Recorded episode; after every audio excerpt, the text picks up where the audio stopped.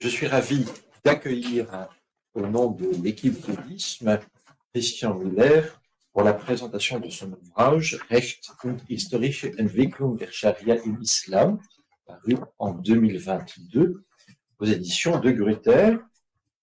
Christian Müller est responsable du projet européen Le droit musulman et sa matérialisation, les documents arabes légaux du 8e au 15e siècle. Il a euh, fait suivi sa formation notamment à l'université de Halle-Wittenberg. En tout cas, son habilitation, il l'a soutenue là-bas. En 2007, l'année suivante, il a été élu directeur de recherche au CNRS. Puis, il a été professeur invité, entre autres, dans les universités de Munich et de Leyde. Il a publié cinq ouvrages, parmi lesquels celui que, qu'il présente aujourd'hui. Et lors d'une précédente présentation, qui a été faite par deux collègues euh, qui sont à la fois germanophones et francophones, et qui avaient donc lu l'intégralité de l'ouvrage, l'une des formules qui m'a euh, frappé, c'était que c'est la plus importante somme depuis Joseph Chartres autour du droit musulman, ce qui était pour le moins un très grand compliment. Alors, la formule de l'atelier de l'isme que nous avons il y a un peu plus d'un an, c'est la possibilité de manière très souple de présenter ou des ouvrages ou d'organiser un débat autour de deux personnes euh, qui euh, sont en présentiel, mais également avec un public à distance, la possibilité de poser des questions. Et après le temps de présentation de la part de l'auteur, la discussion, et je remercie Nathalie Bernard-Rogiron d'avoir accepté au pied levé de poser un certain nombre de questions à, Christian Muller. Nathalie Bernard-Rogiron est juriste, elle est spécialiste de droit égyptien contemporain et puis plus généralement de droit arabe, directrice de recherche à l'Institut de recherche pour le développement et ancienne directrice adjointe de l'ISM, donc elle connaît bien la maison. Je suis donc au nom de l'équipe ravi d'accueillir Christian, d'accueillir Nathalie, de vous accueillir en présentiel et à distance. Et je cède tout de suite la parole à Christian Muller, à moins que l'une ou l'un d'entre vous s'y oppose. Nous allons enregistrer cette euh, intervention. Vous aurez toujours la possibilité de ne pas accepter ensuite la diffusion, mais nous l'enregistrons pour garder une trace euh, audio et audiovisuelle afin de permettre une plus grande diffusion de ce travail. Merci beaucoup pour cette euh, gentille introduction, Dominique. Ça a pris un, temps qu'on est arrivé à, faire euh, cette, euh, cette rencontre, cet atelier. Je suis d'autant plus honoré et aussi très content que qu'on puisse le faire maintenant, qu'on puisse le faire maintenant. il y a deux choses. Moi, je vais faire circuler mon livre ici et l'autre, c'est la publication de, l'article en français, La fabrique de la charia, parce que c'était ça la raison d'origine pour, euh, pour faire cette rencontre. Euh, alors, euh, d'abord, je veux discuter mon livre dont le titre en français s'il signifie Droit et évolution historique de la charia en islam, hmm? avec l'article qui est écrit en français. Le livre en allemand n'est pas encore accessible, alors on verra ce que ça donne dans la discussion. Euh, tu l'as dit, ce livre, je le considère comme la somme de mes recherches actuelles sur l'histoire du droit musulman, qui concerne une durée longue, du 7e jusqu'au 19e siècle. Elle euh, couvre, elle traite de sujets très divers, hein, notamment la pensée juridique, euh, celui-là dans son aspect pratique, mais aussi dans son aspect théorique l'herméneutique du sacré. Euh, et euh, dans ce livre, je traite également les pratiques de la justice à, travers des récits des cas euh, qui se trouvent dans la littérature juridique, notamment le Fatawa. Mais je traite également la pratique à travers des vestiges de cette pratique. Ce sont des actes notariés. Des actes notariés qui remontent jusqu'au fin du 7e siècle, c'est-à-dire ce sont des sources très anciennes euh, et il y a toute une évolution à regarder à travers de ces actes.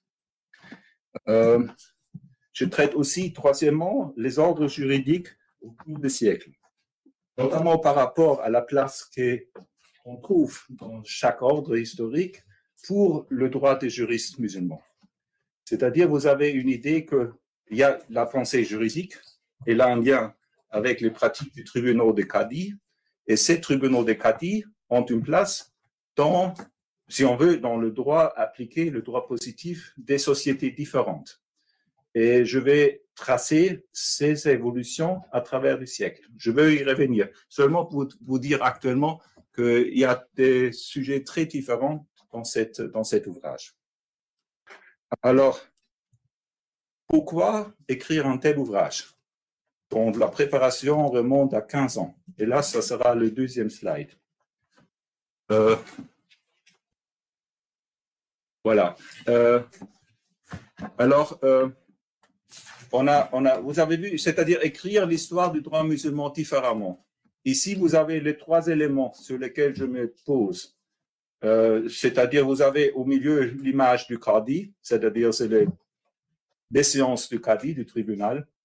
Vous avez à gauche un, chapitre d'un ouvrage de fiqh, de la littérature juridique, et vous avez à droite un, acte notarié. C'est un jugement d'un du XIVe siècle. Seulement vous symbolisez que ce sont les trois éléments sur lesquels je me base pour réécrire euh, l'histoire du droit musulman. Et parce qu'on a parlé de charte, pour charte, ils connaissaient pas les actes notariés. Et ils connaissaient beaucoup moins la littérature juridique, parce que c'était pas encore accessible. C'est-à-dire, il y avait tout un, les dernières décennies, il y a toute une évolution de la euh, édition de, la littérature juridique on connaissait à l'époque, on connaissait certains ouvrages fondateurs, euh, mais aujourd'hui, on est capable d'avoir beaucoup plus de sources sur ces plans-là. Et là, on peut voir quelles sont les nuances qui, évoluent avec le temps. Euh, alors, euh, par rapport, vous avez en haut, vous avez l'article euh, sur la fabrique de la charia. Cet, article traite d'un aspect très central, c'est-à-dire l'évolution de la notion, la normativité du sacré, à savoir le mot charia, euh, et son lien déjà avec les actes notariés. Mais euh, ça, c'est, si vous voulez, c'est l'épine, c'est, c'est, c'est, la, c'est, c'est le fil conducteur. Mais euh, dans le livre, je donne des, je donne des raisons, je donne, j'explique comment et pourquoi on est arrivé à cette, à cette évolution. Bon, selon mes, mes idées. Hein je suis ici pour, pour m'affronter à, à vos questions et à vos doutes aussi. Alors, euh, donc, euh, le sujet du livre, c'est l'histoire de la normativité en islam, l'évolution du droit dit islamique et sa place dans, la, dans les sociétés musulmanes depuis le début du 7e jusqu'au 10e siècle. Avant euh, les réformes et avant la période de la colonisation, parce que ça, c'est une chose où il y a un bouleversement et moi, je ne traite pas de ça dans ces livres. Parce que j'arrête avec le droit des juristes porté par le Fokara. Euh, alors, ce qui paraît être un sujet tout à fait banal pour l'Europe euh, ne l'est pas, ne l'est cependant pas en ce qui concerne l'islam et son histoire, pour deux raisons. Euh, D'abord, l'état de la recherche et la pensée religieuse pour laquelle la charia est sacrée. Et par conséquence, dans le sacré, il n'y a pas d'histoire. Voilà, alors il y a la c'est-à-dire euh, l'état de la recherche. On a toujours cru que la pensée juridique, elle est euh, détachée de la pratique à partir de la période formative. Alors on n'a pas creusé Là, je pense à la période de charte, hein, ça a évolué, mais euh, on n'a pas pensé que la pensée juridique a un impact avec la pratique du droit positif. Sauf qu'à travers des actes notariés, on voit qu'il y a un lien. Euh, alors, euh, pour vous dire que ce livre-là, c'est une sorte de, euh, comment dire, prologuement, prologuement euh, une pas une introduction, c'est un travail précurseur qui, trace le voit et il y a parfois très peu de littérature secondaire. Hmm? Alors, je, pose un certain nombre de questions pour la première fois j'essaie d'en donner des, réponses euh, qui seront, je l'espère, euh, modifiées par la suite, sans changer l'image de l'ensemble. Alors, euh, maintenant, on peut avoir le prochain diapo. C'est-à-dire, je parle de l'évolution.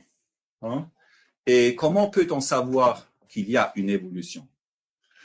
Euh, parce que euh, jusqu'à présent, on disait, bon, vous, vous avez, si, je ne sais pas si vous fréquentez le, le, la littérature secondaire sur la pensée juridique en islam, vous avez euh, les citations qui vont d'Ibn euh, Abu Hanifa jusqu'au, je ne sais pas, Ibn Jaym euh, dans, un seul, dans une seule phrase. C'est comme s'il n'y avait aucun changement entre temps. Il y a quand même 800 nombres de différences. et là, c'est-à-dire, comment savoir qu'il y a une différence? Parce qu'Ibn Jaym, au XVIe siècle, il cite Abu Hanifa. Euh, il l'utilise comme un argument. Mais, mais est-ce que ça veut dire qu'il n'y avait pas de changement? Et je dirais qu'il y a des changements. Et là, on a le deuxième slide. Ce sont les actes notariés. Euh, J'ai consacré la première partie du quatrième euh, chapitre sur cet aspect-là. Euh, si vous voulez, très brièvement, euh, les plus anciens actes notariés, ce sont des sortes de récits. Euh, là, à l'intérieur, vous avez la notion de, de, des témoins. Le, nom des témoins sont au sein de, de les actes les plus anciens qui remontent jusqu'au 780 à peu près. Je parle aussi ici seulement de, de, de commun. Je ne parle pas de l'égir. Si vous préférez légir, je, je change, mais c'est à vous de me dire. Je ne vais pas dire deux fois le 880, 780. Non, je ne vais pas dire ça. OK. Euh, alors, vous avez au début de la période abbasside, il y a un changement et les, témoins, à partir de ces moments-là, vous avez des témoins toujours à la fin, après la date. Avant cette date, vous avez quelques spécimens où ils sont intégrés.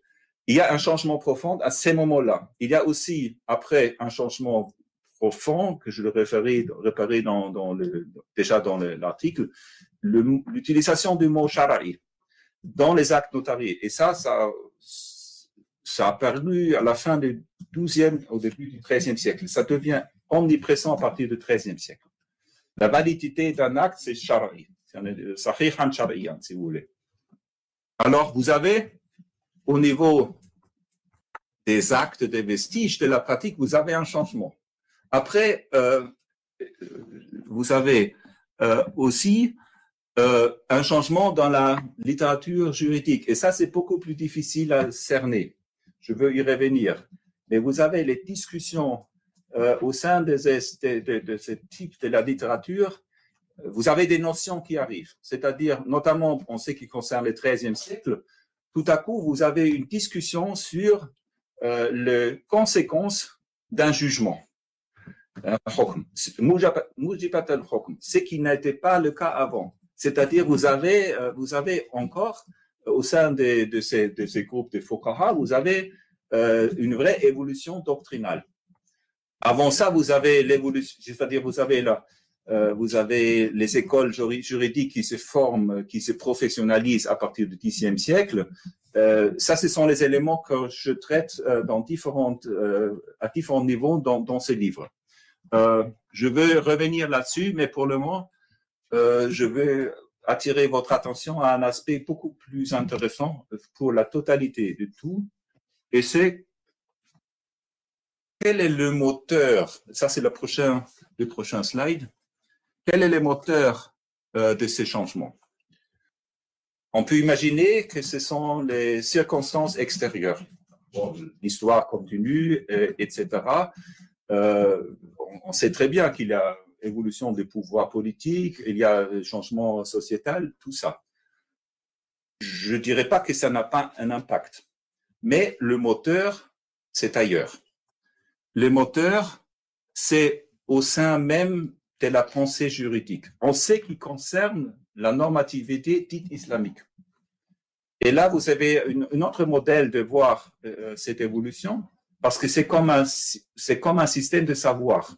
C'est-à-dire, vous avez des savants qui réfléchissent, c'est comme des économistes chez nous. Euh, vous avez des théories qui évoluent. Après, vous avez, euh, et ça c'est l'évolution euh, entre le 9e et 10e siècle, vous avez ces, ces, ces, euh, pardon, ces, ces étudiants, ce ne sont pas des toulards, non, mais euh, ces juristes, ces Fokaha, il s'organise euh, dans les écoles, le massacre qui devient une massacre professionnelle. C'est-à-dire, vous avez, vous avez des examens, c'est les ijazat, euh, vous avez la transmission des ouvrages euh, qui sont partagés. Ce sont notamment les abrégés, les murtasarat. Vous avez des commentaires qui évoluent au sein d'un groupe qui devient un groupe doctrinal. Et c'est la différence avec le groupe. Il y avait des juristes avant, il y avait des Foucault avant, et les, les éponymes de, de, ces écoles, ils vivaient avant, ils vivaient 100, 200 ans avant. Mais là, on n'a on a que de citations éparses différentes. On n'a pas un système qui, est euh, transmis du maître à l'élève. Vous avez des citations isolées qui sont transmises, mais ce n'est pas encore quelque chose qui a un ensemble. Euh, alors, euh, il y a au sein de ces, groupes de Fokara, qui devient aussi, disons, qui recrute les juges parmi ces groupes à partir du, du 8e siècle sous les Abbassides. On commence à voir ça, pas avant. et vous devrez, à partir d'un certain moment, appartenir à une certaine école juridique pour obtenir le poste. C'est la qualification, si vous voulez. Alors, euh, le moteur, ce n'est pas seulement la pensée juridique en soi, il est lié avec les pratiques exercées par les juges, exercées par les juristes quand ils donnent leur fatawa. Euh, alors, il y a tout un ensemble qui fait que la pensée juridique, elle acquiert plus en plus de poids et devient plus en plus important. Et pour certains domaines, elle est euh, déterminante la façon comment vous écrivez votre contrat de mariage, comme vous écrivez votre contrat de, de, de vente d'une maison ou quoi que ce soit, c'est déterminé par euh, la pensée juridique.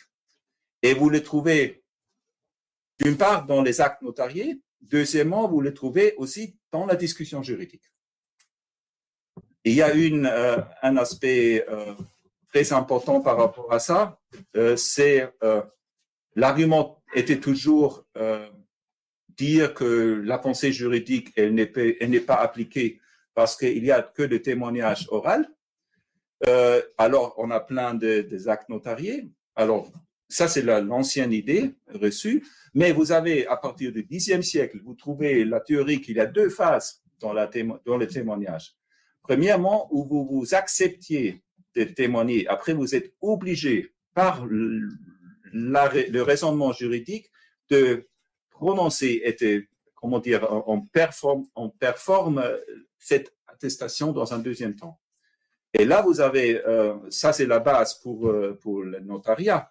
Vous êtes, vous êtes un témoin notaire, vous écrivez, moi j'atteste ceci, cela.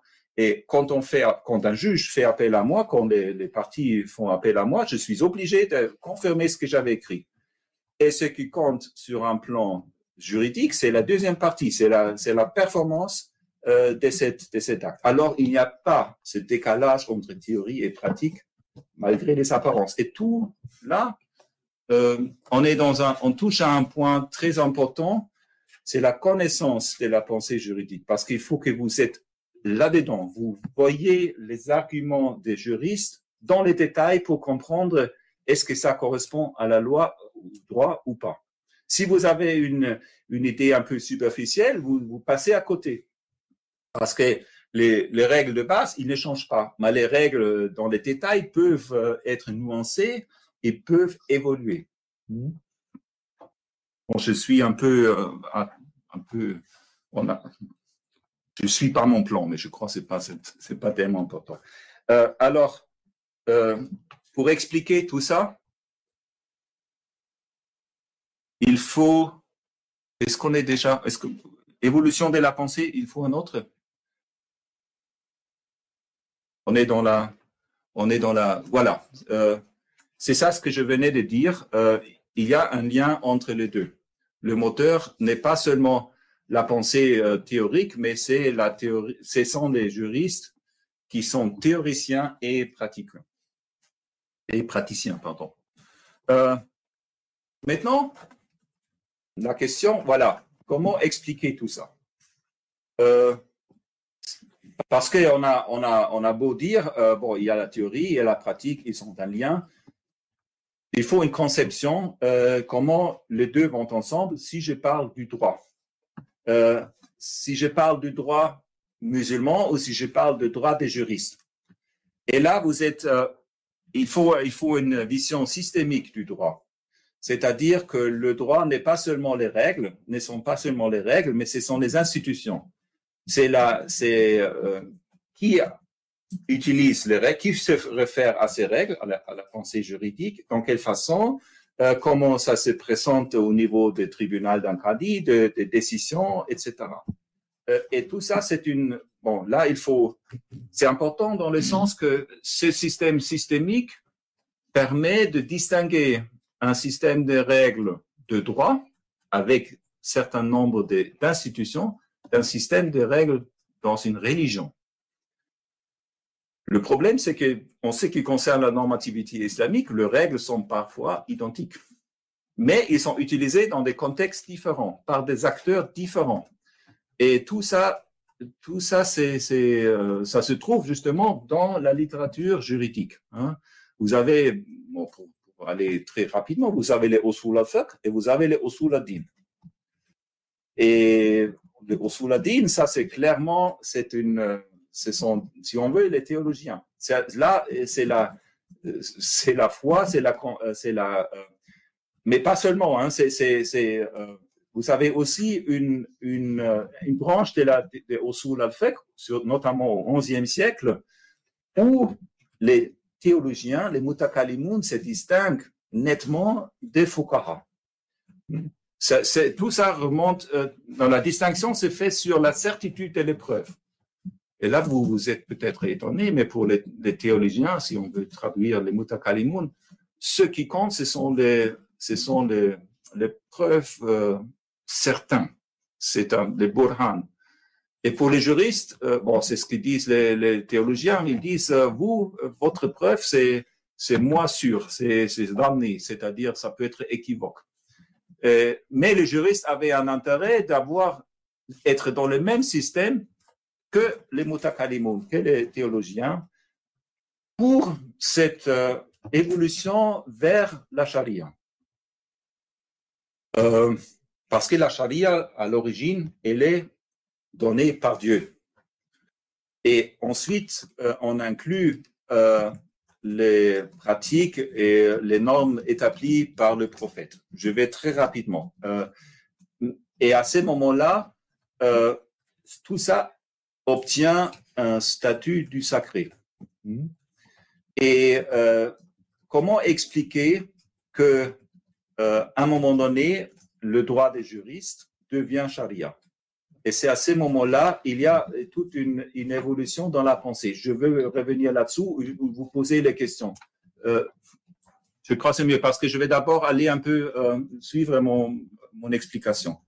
Alors, euh, pour dire, pour comprendre à quel niveau, dans l'histoire, les règles juridiques telles qu'on les voit dans la littérature est devenue les référents dans le droit positif, dans le droit appliqué, il faut ce modèle ici.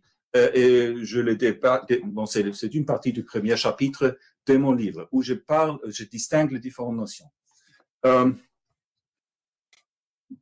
alors, euh, le modèle qu'il y a des Fuqaha qui sont des juristes de la liste, comment dire, de la normativité islamique, et euh, qui émettent le fatwa, qui, qui, qui euh, conseille le juge, si vous voulez, le juge qui applique ces, règles. C'est un modèle qui fonctionnait. Il fonctionnait euh, entre un certain temps et après il ne fonctionnait plus. Et ce modèle fonctionnait entre le 10e et le 19e siècle. Après, la normativité islamique continue, mais elle n'est plus le système appliqué par les tribunaux dans la modernité. Et avant le Xe siècle, on ne sait pas. Euh, le, les règles, notre, notre connaissance des règles avant le Xe siècle n'est pas suffisante pour savoir est-ce que les règles de cette période-là avaient déjà, euh, l'autorité était déjà bien euh, conçue pour être un système de règles qui est nécessaire pour fonctionner comme référence dans, dans le droit. Ça, c'est une, nouveauté, c'est-à-dire là, je me positionne contre d'autres avis. Euh, alors, euh, mon hypothèse, parce qu'en en effet, on a des, pour le, ce qui concerne le 8e, 9e siècle, on a plein de, de citations, on a plein d'aquas, c'est-à-dire des énoncés de euh, qui ont, les enseignements de, de, des éminents juristes. Euh, mais ils ne font pas, si on regarde de près, ils ne refont pas une théorie cohérente de la preuve judiciaire ou du jugement, du hukm. Euh, et ma théorie est que à ce moment-là, les juristes c'était des savants, mais c'était pas, il, c'est pas le droit des juristes qui faisait la référence. Il y avait un autre système et c'était, euh, comment dire, euh, euh sous les guides des califes. C'est-à-dire, euh, évidemment, on utilisait les témoignages comme, comme une preuve, mais il y avait d'autres preuves. Et si on regarde de près, on voit euh, dans le récit qu'il y a euh, toute une autre approche qui, plus tard, n'existait plus. Alors, il y a une sorte de substitution progressive euh, où la pensée juridique devient de plus en plus importante pour déterminer comment les cardis devraient faire euh, un procès et euh, à quoi se, tenir pour l'épreuve. C'est un processus long. Et on a, disons, moi je dis d'abord ici, qu'il existait. Et ça va à l'encontre de, de, de l'idée reçue en disant que la pensée juridique, au départ, elle était vivante, elle était le droit pratiqué, euh, et après, elle est sclérosée. Ça a des implications aussi concernant le statut du hadith en, tant que référent normatif, mais ça, on va revenir plus tard. Euh, alors, euh, Maintenant, peut-être on va encore faire un, autre slide. Brièvement, la structure de, ce livre, pour vous dire que j'ai traité plus ou moins euh, de ces différentes notions euh, dans des différents aspects. Je crois que je suis très au retard. Il y a, c'est souple. On a oui, non, non, je... je... oui. On, on est détendu. Vous, vous êtes étendu. pas de non, ça va. Alors, euh, dans le premier chapitre, c'est les recherches, c'est-à-dire c'est euh, l'histoire euh, de l'état de la question, euh, l'objet de l'étude, c'est-à-dire c'est qu'est-ce que c'est le droit, que, comment distinguer entre trois religions, et vous avez aussi les sources qui sont à notre disposition. Il y a une variété de d'ouvrages qui sont décrit plus ou moins, disons, d'une forme schématique dans le premier chapitre. Le deuxième chapitre, c'est le chapitre sur l'histoire, c'est le droit positif et la pensée juridique euh, euh à travers euh, des sociétés différentes. Et là, on commence, ce chapitre-là commence avec brièvement la période prophétique, après le droit sous les califes, l'évolution des écoles juridiques qui se substituent plus ou moins plus tard. Vous avez aussi les mouvements opposés, notamment les alides. Est-ce que eux, on a déjà un droit euh, chiite à l'époque? Moi, je dis que non. Euh, il y a des il y a des Kharijites, il y a de, comment dire, oui, voilà, les Ibadites, ils, sont, ils ont des, des polité, on dit, ou de, de, de, on peut pas dire des États, mais ils, sont, ils gouvernent. À ce moment-là, ils sont eux, ils imprègnent eux leurs propres droits. Hein? Euh, et ça, c'est tracé. C'est-à-dire là, vous avez, vous avez euh, des modèles opposés à ce que faisait le calife abbasside. Euh, après, vous avez aussi le période, disons, les, notamment les Fatimides, qui sont très importants au Xe siècle, si vous voulez, on revient là-dessus parce que c'est essentiel pour, pour la pour l'émergence euh, de la pensée juridique euh, en tant qu'école juridique et en tant que c'est une sorte de une réaction à, euh, à l'imamisme des Fatimides.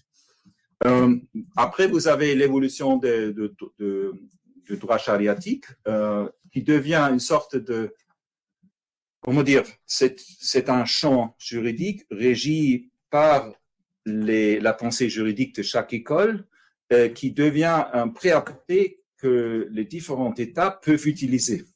Et on leur donne une place plus ou moins importante. Euh, ça explique par exemple pourquoi vous avez les changements des dynasties dans, dans les pays de l'islam entre le 12e et 15e siècle et ils ont très peu de difficultés de s'imposer parce qu'il existe le droit musulman qui existe, qui est là sur place et eux ils disent moi je veux je m'appuie sur ça. Euh, les caddies sont nommés, les caddies connaissent leur travail, les gens continuent à écrire leurs actes de vente comme avant il n'y a pas un changement. Euh, sauf qu'il y a certains éléments où ça change. Et là, c'est notamment chez les Safavides euh, en Iran, où il y a un changement vers le droit chiite ou décimain à partir du XVIe siècle. Seulement pour vous dire, vous trouvez dans ce livre plein de, plein de différentes situations historiques où ce droit, oui, c'est droit des juristes, maintenant, ce n'est plus seulement une pensée, euh, est, euh, est appliqué et qu'est-ce qu'on sait là-dessus? Sur l'Inde, on sait très peu, euh, mais ça a dû exister. Et ça, ce sont des pistes de recherche à, creuser par la suite, à mon avis. Alors, sur l'Inde avant le sultanat de Delhi, hein, on est bien d'accord. Oui, oui. Non, non, mais même sous les Mohouls, qu'est-ce qu'on sait? Oui, spécialiste du droit. Je sais, non, mais je sais, mais qu'est-ce qu'on sait? Qu'est-ce qu'on sait de la pratique de Grady à cette période? C'est ça la question. C'est c'est pas la totalité du droit, c'est c'est la normativité islamique. Comment ça a fonctionné? Euh, Non, mais je, je, je sais bien, on a on a discuté, mais mais euh, il a enregistré mon chapitre sur le Mongol, Mogul, pardon. euh, mais euh, disons si on essaye vraiment de comprendre euh, euh, le fonctionnement de c'est l'institution de crédit qui est justement intégrée dans un ordre juridique qui est très varié. Mm-hmm. En Inde, vous avez vous avez le problème de, de, disons non mais je ne vais pas entrer dans euh, seulement pour, pour ceux qui nous suivent de loin, on parle de Navin Kanalou qui est à côté de nous, hein, oui. C'est l'imam absente des Alors, euh, quatrième chapitre, euh, c'est les pratiques. Et là, vous avez, comme je vous ai déjà dit, euh, les actes notariés, l'évolution, c'est écrit comment, comment ça se présente par rapport à la question de la preuve et la décision. Vous avez aussi les pratiques dans la pensée, comment les juristes définissent justement preuve et euh, décision juridique euh, et comment euh, évolue cette question de la de, demander euh, un avis, c'est-à-dire l'institution de la fatwa, qui évolue également avec le temps. Et ça, c'est quelque chose qui va à l'encontre de ce que vous trouvez dans la littérature secondaire, parce que là, vous trouvez que la fatwa existe le début. En effet, vous avez le mot fatwa, il est coranique, etc. Mais est-ce que ça veut dire la même chose que plus tard? Et là, j'essaye de dire que non. Euh, et expliquer comment et pourquoi. Euh, le cinquième chapitre, c'est l'empreinte euh, sociétale du droit, parce que c'est pas c'est pas une résumé.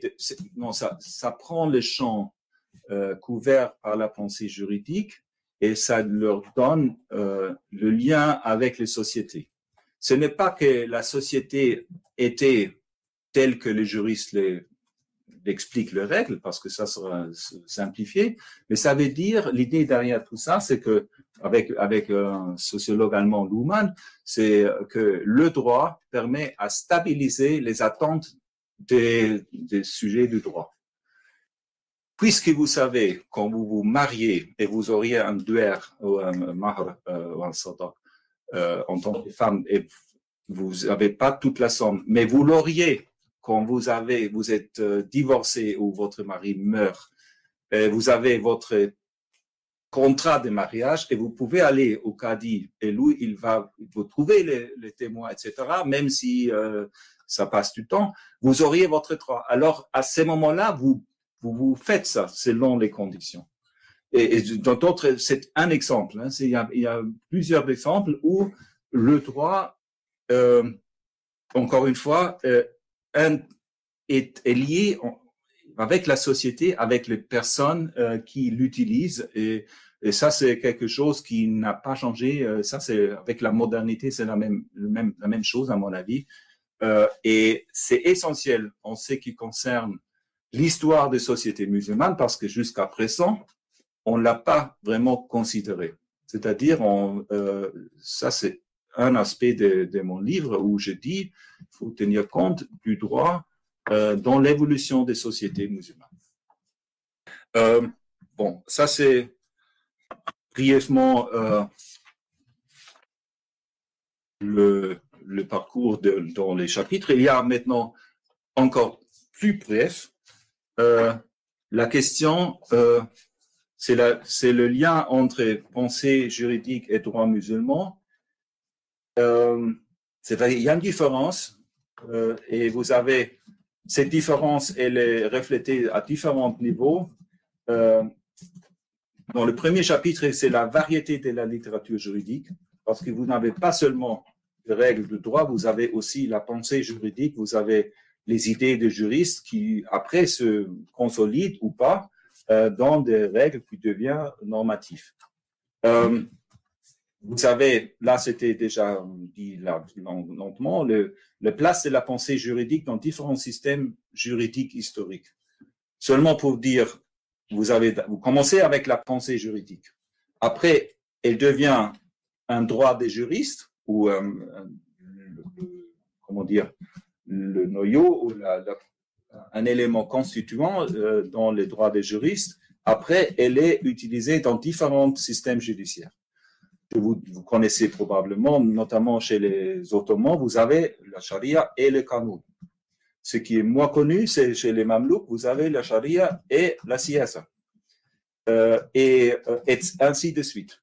Euh, il, y a, y a une façon de regarder ça, c'est il faut une, une vision qui, euh, qui se place au-delà de la pensée juridique.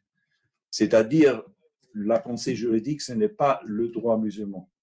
on peut dire c'est c'est un droit islamique, ce sont des règles de droit islamique, mais ce n'est, ce n'est pas équivalent avec le système de droit dans des sociétés musulmanes différentes.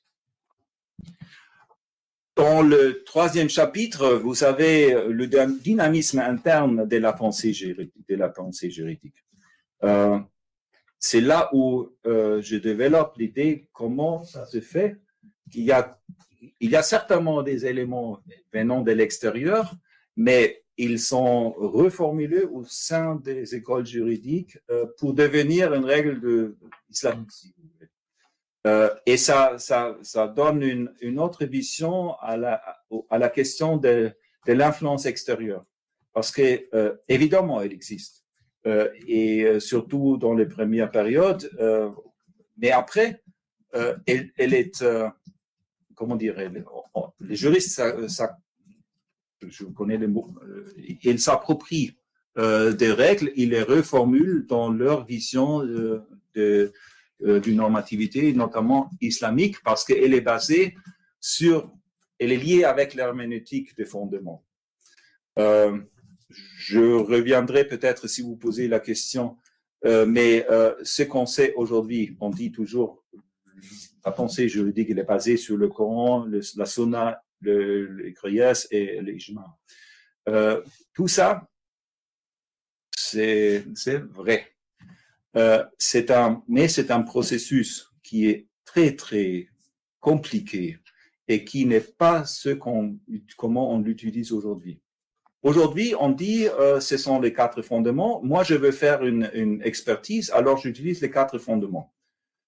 Pour les juristes, dans la période euh, chariatique, euh, ces fondements étaient des indicateurs, dalil, et vous avez les dalil shara'i, c'est-à-dire vous avez justement des indicateurs euh, chariatiques, dont les quatre dont j'ai que je nommé, mais vous avez aussi d'autres indicateurs. Quand vous écrivez un contrat, c'est aussi un indicateur. C'est-à-dire, ça influence la façon que vous appliquez, comment vous appliquez les règles euh, de la normativité islamique. Euh, et vous n'avez pas, sauf des rares vous n'avez pas une transmission, euh, disons, vous avez un une énoncé, un énoncé coranique qui devient une règle. La règle est toujours nuancée par des différentes conditions, par euh, des changements, disons, ça c'est le chaud il y a des raisons pour leur application, etc. Ça, c'est une pensée juridique assez complexe dont on se passe aujourd'hui quand on parle de la charia. Mais elle était essentielle, fondamentale faire passer cette idée que la normativité donnée par Dieu et par son prophète au départ devient le droit appliqué et pas seulement des règles qu'on peut à, laquelle on peut adhérer ou pas, que les juges peuvent les appliquer et utiliser les, les, les indiquants circonstanciels pour leur jugement. Et comme ça, euh, vous avez une théorie cohérente qui se met en place à travers, disons, l'aspect chariatique de ces règles. Euh, on le voit à partir du XIIIe siècle dans les Usul al-Fiqh. C'est le premier, euh, je l'ai trouvé. Hein. Je ne savais pas dire qu'il y en a pas avant, mais je n'ai pas trouvé. alors, ça, c'est le dynamisme interne de la pensée juridique. Et vous avez, après, dans les pratiques, vous avez l'évolution du droit procédural du fer. Euh, là aussi, il y a une évolution. Euh, et ce que je vous venais de dire par rapport à, à la manque de la systématisation de premier temps, il se trouve dans ces chapitres. Et euh, la pensée juridique et droit musulman, la, pensée juridique, dans le cinquième chapitre, vous avez la casuistique juridique qui est très important pour distinguer les différentes situations euh, et elle est quelque chose qui, est essentiel pour le fonctionnement du droit des juristes. Euh, voilà. Euh, les effets et répercussions scientifiques du livre, bon, ça, on verra ça ensemble peut-être, ou pas, ou c'est l'avenir mais j'insiste sur, sur trois petits aspects. Euh, c'est-à-dire, ce qui est nouveau, c'est de regarder euh, la pensée juridique sous l'angle de l'ordre juridique. l'ordre juridique qui, a, qui inclut la pensée juridique, qui inclut les pratiques de juges et d'autres acteurs, ce sont les institutions, et qui fait le lien avec le pouvoir politique. Un ordre juridique sans euh, pouvoir politique n'a pas de sens. Et ça, c'est important. Et euh, si on parle de, droit musulman, on doit, on doit tenir compte de cet aspect aussi. Alors, deuxième élément qui sera peut-être nouveau, c'est l'aspect praxiologique, c'est-à-dire euh, euh, il y a une référence au sein des, droits des juristes à la normativité islamique, à la pensée, mais il n'y a pas une distinction entre théorie et pratique en, droit musulman. Euh, et pas plus que dans les systèmes juridiques aujourd'hui. Peut-être, euh, Nathalie, tu vas me contredire, mais. Disons, moi, je vois, on peut utiliser les mêmes euh, outils d'analyse pour euh, ces, situations historiques qu'on peut le faire aujourd'hui. Le résultat peut être pas le même, mais il faut réfléchir dans ces termes-là. Et euh, après, un autre troisième aspect, c'est l'aspect chronologique. C'est-à-dire, si vous avez, vous revenez à, dans votre tête euh, à l'image avec les trois petits, petites images, c'est-à-dire, vous avez les trois éléments qui, pour chaque, euh, chaque euh, période change ou peut changer. La relation entre les trois, c'est ce que j'appelle un aspect chronodimensionnel.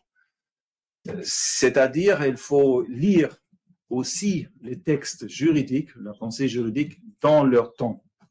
Et les citations, c'est dans le temps euh, qu'on les cite. C'est pas la référence à la situation actuelle. L'exemple, c'est toujours Ibn Jaym euh, qui cite Abu Hanifa concernant le hukm pour, Hanifa, le hukm n'était pas le jugement d'un cadi, tout simplement. Mais euh, dans la tradition juridique euh, de l'école hanafite, c'est devenu une référence. Alors on les cite. C'est comme on fait nous aussi. Hein.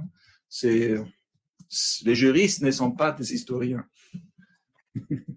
Voilà. Euh, alors ça, ce sont les trois éléments euh, euh, qui, sont des nouveaux. Si on a encore un dernier slide, je crois, c'est la normativité sacrée. Il y a une, nouvelle chronologie. je passe rapidement. Hein. C'est la, c'est la phase califale du droit musulman dans le premier siècle. Vous avez l'affranchissement de la pensée juridique qui va de pair avec l'évolution de l'herméneutique euh, de sources de droit, dixième siècle. Après, vous avez euh, notamment l'idée que euh, du sacré est partagée entre les mutakalimoun et les juristes. J'en ai parlé hein, brièvement, vous trouvez ça. Après le droit chariatique de Fuqaha, qui euh, utilisent les mêmes bases que les mutakallimun. Et vous avez, à, partir du XIIIe siècle, vous avez la confluence des deux types d'ouvrages de Usul Après, on est, c'est intégré dans, une, vision euh, autre euh, qu'avant. Euh, là, il faut dire seulement qu'à ce moment-là, euh, la question de la d'expertise juridique obtient un autre, un autre statut euh, et ne touche plus à la, à la, au système de règles casuistiques euh, de fond. Euh, et vous, la, la, dernière chose, c'est que cet élément-là, c'est-à-dire cette, cette idée de la charia des juristes qui est très complexe, euh, elle prend sa fin au 19e siècle. C'est là où on veut changer des choses et on n'arrive pas à changer de choses. Vous ne pouvez pas euh, reformer un système où chaque règle est déterminée ou est justifiée et légitimée par des indicateurs. Euh, si vous voulez changer, notamment, le bon exemple, euh, c'est l'inégalité entre les religions dans le, dans le droit musulman, c'est fixé, c'est clair. Vous avez les versets coraniques et c'est un indicateur. Et là, vous pouvez pas. Si vous passez sur ce niveau des indicateurs, vous pouvez pas dire cet indicateur, je l'évacue. Alors, qu'est-ce que font les réformateurs, disons notamment les Ottomans? Ils prennent les règles, ils les codifient, mais ils enlèvent justement la question sur les, sur les différentes religions. À partir de ce moment-là, ce n'est plus un problème. Mais en ce qui concerne euh, le travail historique, ce n'est plus le même système de règles juridiques. On a changé, on a changé euh, le droit. Et c'est important de le savoir. Et je crois que c'est ça que je voulais vous dire pour le moment. Merci beaucoup. Merci beaucoup, Christian Miller. Alors, on mesure euh, la difficulté qu'il y a à exprimer un travail de 15 années de recherche pensé dans une langue, l'allemand, à partir de sources principalement dans une autre langue, l'arabe, et exprimé dans une troisième langue, le français, en 45 minutes. Donc, euh, l'effort est considérable. Merci pour euh, cet exposé. Nous avons autour de la table donc Nathalie Bernard-Mugeron qui va intervenir. N'hésitez pas ensuite à prendre la parole. Alors malheureusement, l'un d'entre nous doit nous quitter. Il nous avait prévenu, c'est pas parce qu'il est fâché. Et euh, avons également la possibilité, vous avez la possibilité d'intervenir à distance. Donc peut-être euh, Nathalie, si tu veux bien. Oui, bah, je vais dire quelques mots pour, euh, pour lancer la discussion, parce qu'on a, on a déjà eu l'occasion, euh, Christian et moi, de parler de, de son livre. on a, il, a, il, a, rédigé un article pour l'ouvrage d'hommage à Jean-Philippe Bras, où on a aussi discuté de, de ces questions dialogue euh, historien-juriste. Euh, j'ai assisté à ta présentation au Collège de France euh, mm. en décembre aussi de ton livre. Et puis on a, on a co-animé un séminaire c'était 2012-2013, il y a dix ans, quoi. On, a, on avait un séminaire de l'ISM où lui, il avait la, la partie jusqu'aux codifications, et puis Jean-Philippe Bras et moi, on, on avait les, les séances d'après. Donc voilà, on a déjà beaucoup échangé. Puis on a commencé ensemble aussi à rédiger on avait déjeuné il y a, il y a 4 ou 5 ans et tu avais lancé l'idée d'écrire ton livre et moi j'avais lancé l'idée d'écrire le mien et moi le mien il est terminé aussi. ah oui, il faut le voir là. voilà, un peu après le tien mais il est plus long aussi hein, donc euh, voilà ça m'a pris un petit peu plus de temps mais c'est en français. Donc voilà, euh, tout ça pour dire que voilà, je suis ravie d'être là aujourd'hui. Et euh, tu as souligné, et puis tu l'as déjà dit à, d'autres occasions, qu'il y a différentes façons de comprendre la charia, différentes significations de la charia. Là, je renvoie aussi aux, ouvrages de, de Baudouin-Dupré sur, euh, sur la charia. Et je pense que y a, dans ton travail, il y a, plusieurs originalités. Je vais peut-être euh, revenir sur deux ou trois et puis je vais te laisser euh, répondre à ce qui me semble être une ou plusieurs originalités de ton travail. C'est d'ailleurs, c'est d'abord, comme tu l'as dit tout à l'heure, que tu travailles à partir des, documents de la pratique, à partir des, actes notariés, à partir des, jugements, enfin, vraiment des jugements, mais enfin là, de ce, que, tu peux retrouver dans les archives. Et ça, euh, peut-être que tu peux revenir rapidement, parce que c'est un point important, sur la différence que ça peut avoir dans, ton analyse par rapport à ceux qui travaillent à partir des ouvrages de Fèvre, comme Chartres par exemple, puisqu'on a comparé ton ouvrage à celui de Chartres. Donc déjà ça, l'originalité de, ta méthodologie, enfin voilà, de travail, les, sources, qui sont les sources des documents de la pratique. Euh, une deuxième originalité, enfin, de, ton approche, c'est d'être historien, et en quoi euh, ton approche d'historien est-elle différente de celle euh, des juristes sur, euh, sur la question du droit musulman? Et puis la troisième originalité aussi de ton travail, c'est que tu montres bien cette, cette évolution, cette chronologie. Tu montres bien que la charia, elle a évolué dans le temps. Ton dernier slide là, on le voyait bien avec les, les différentes phases. Et euh, donc, tu montres bien que voilà, c'est pas, euh, pas eu des textes, enfin, ça n'a pas été figé depuis l'époque du prophète jusqu'à maintenant, un corpus qui ne change pas, qui, est figé dans, le temps et dans l'espace.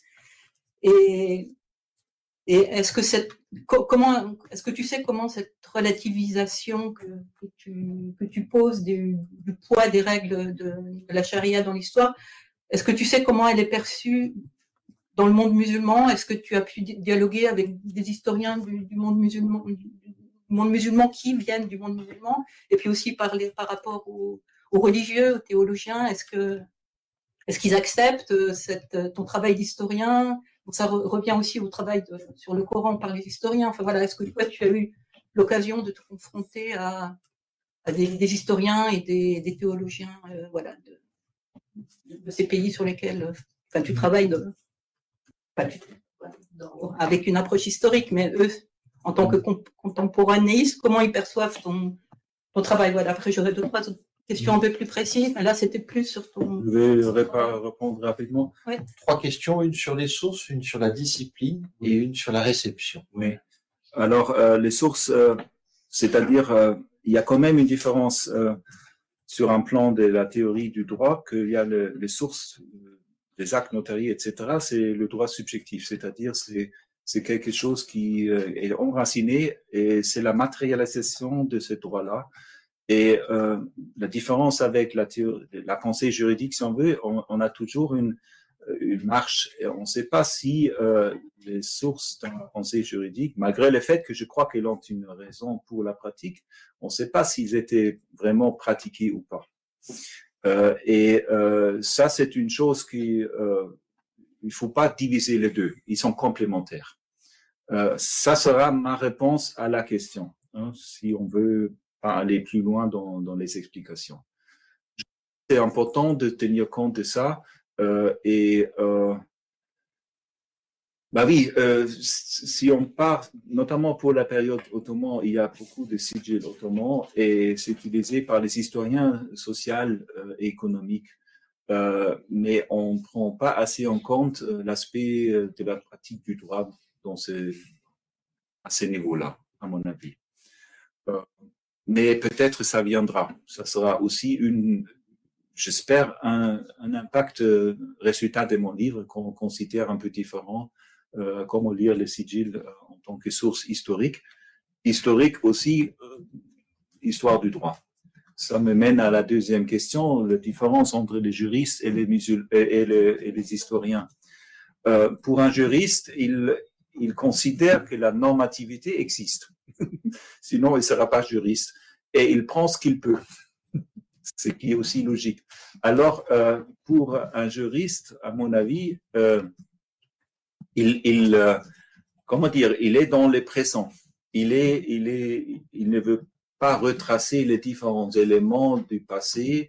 Euh, il, euh, il garde les différentes règles qu'il trouve dans la littérature et ça peut, ça, ça, ça s'applique aussi à des, à des penseurs musulmans aujourd'hui. Hein. C'est-à-dire, il y a un courant qui dit que on va revenir, euh, on va développer la casuistique juridique euh, d'autant, on va l'utiliser et il y a une euh, cette casuistique, elle a, elle a une autorité, on va l'utiliser, euh, on va le réinterpréter pour euh, que, que soit adapté à la, aux circonstances nouvelles.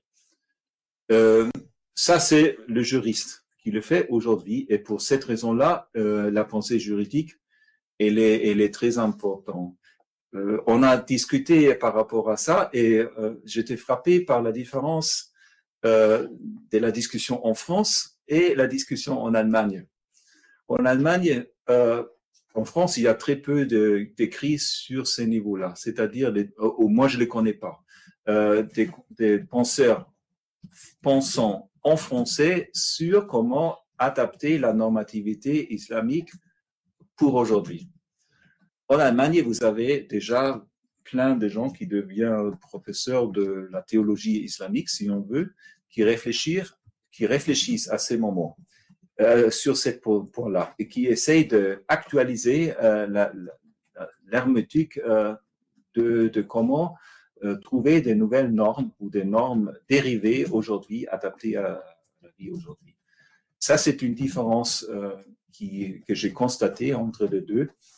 Euh, je ne parle pas de, de, de, la situation dans les pays arabes parce que ça, ou musulmans tout court, c'est pléthore. C'est-à-dire là, je, on, est, on est dans des discussions euh, très approfondies. Je, je ne pourrais pas dire, c'est-à-dire je suis pas connaisseur de cette discussion-là. Je, je, connais seulement les grandes lignes.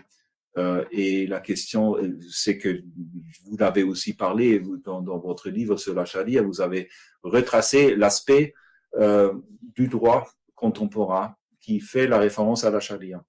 Moi, je crois que dans les pays arabes musulmans, il y a encore un champ qui est extérieur euh, au droit. C'est cette notion de la normativité comme un guide, comme une éthique, comment faire dans la vie des croyants, euh, qui, a aussi un aspect normatif, euh, mais elle n'est pas utilisée dans la même façon que qu'un droit, que le droit, si vous voulez. Oh, je m'arrête là pour le moment si tu, veux savoir plus. Alors pour la question de la réception, euh, je ne suis pas encore confronté à une réception. Est-ce que je peux affiner hein, sur ce point-là, puisque tu viens de dire que il se trouve que du fait des créations de postes dans les universités allemandes depuis une dizaine d'années, une douzaine d'années, il y a des penseurs musulmans qui cherchent à adapter par rapport à la situation contemporaine un certain nombre de prescriptions ou de normes, deux choses qui sont un, un peu différentes. Est-ce que eux, une partie d'entre eux, ont lu ton ouvrage qui est en langue allemande et cette mise en perspective historique les interroge sur leur effort, l'orientation de leur effort, euh, la nécessité ou non de leur effort, etc. Voilà. Alors, euh... là, c'est plus du tout dans les euh, États du monde arabe ou les sociétés du monde arabe majoritairement musulmans, l'Iran ou, ou, le monde de Pakistan, pakistanais, Bangladesh, etc. C'est vraiment justement le cas allemand qui précisément est une particularité du fait de cette structure académique. Alors, moi, je, disons, mon livre est sorti en Allemagne l'année dernière euh, et j'écris un article, je fais une version allemande de l'article que je fais en, français. C'est là où je me rends compte de la différence et je venais de le soumettre dans un journal qui est, euh, en outre, disons, il y a de, c'est un journal du droit musulman. On a, il y a, Jahrbuch für islamisches Recht. C'est-à-dire, c'est que ce sont les gens qui réfléchissent à ces niveaux-là. Pour le moment, ils ont accepté mon article. Euh, je n'ai pas encore. Bon, c'est tout neuf, hein, c'est alors tout récent, pardon. Euh, alors, je, je d'abord, euh, j'aime attendre qu'ils vont me publier. Après, je ne sais pas s'ils vont me critiquer. Ils vont probablement pas me, me corriger parce que ça, c'est un débat académique. Après, euh, on verra qu'est-ce que ça donne. D'accord. Voilà. Ok. Et ton, ta chronologie s'est arrêtée euh, au, codification, enfin, au 19e siècle.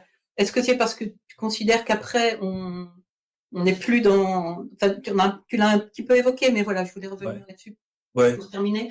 Euh, enfin, en tout cas, de mon côté. Est-ce que tu considères que maintenant, euh, on, est, on est en dehors de, de ces phases d'évolution de la charia, ou est-ce qu'on pourrait quand même euh, considérer qu'on est dans une nouvelle phase, une nouvelle strate de- d'évolution de la charia? Parce que si on est en dehors, est-ce que ça risque pas de, de remettre en question la légitimité de tous ces régimes euh, Mhm. politiques, juridiques, euh, enfin légaux actuels euh, de tous ces pays? Mhm. Si si euh, si on, enfin voilà, on, considère qu'il que le fait de codifier la charia et de ça ou certaines certains préceptes les fait sortir de, de la charia. non, je crois, je crois qu'en effet que c'est pas terminé. Le fait qu'on discute de ce mot d'ailleurs montre que elle est important, le mot est important, la notion est importante. Moi, je crois qu'on est dans une autre phase euh, qui, euh, remplace euh, le droit des juristes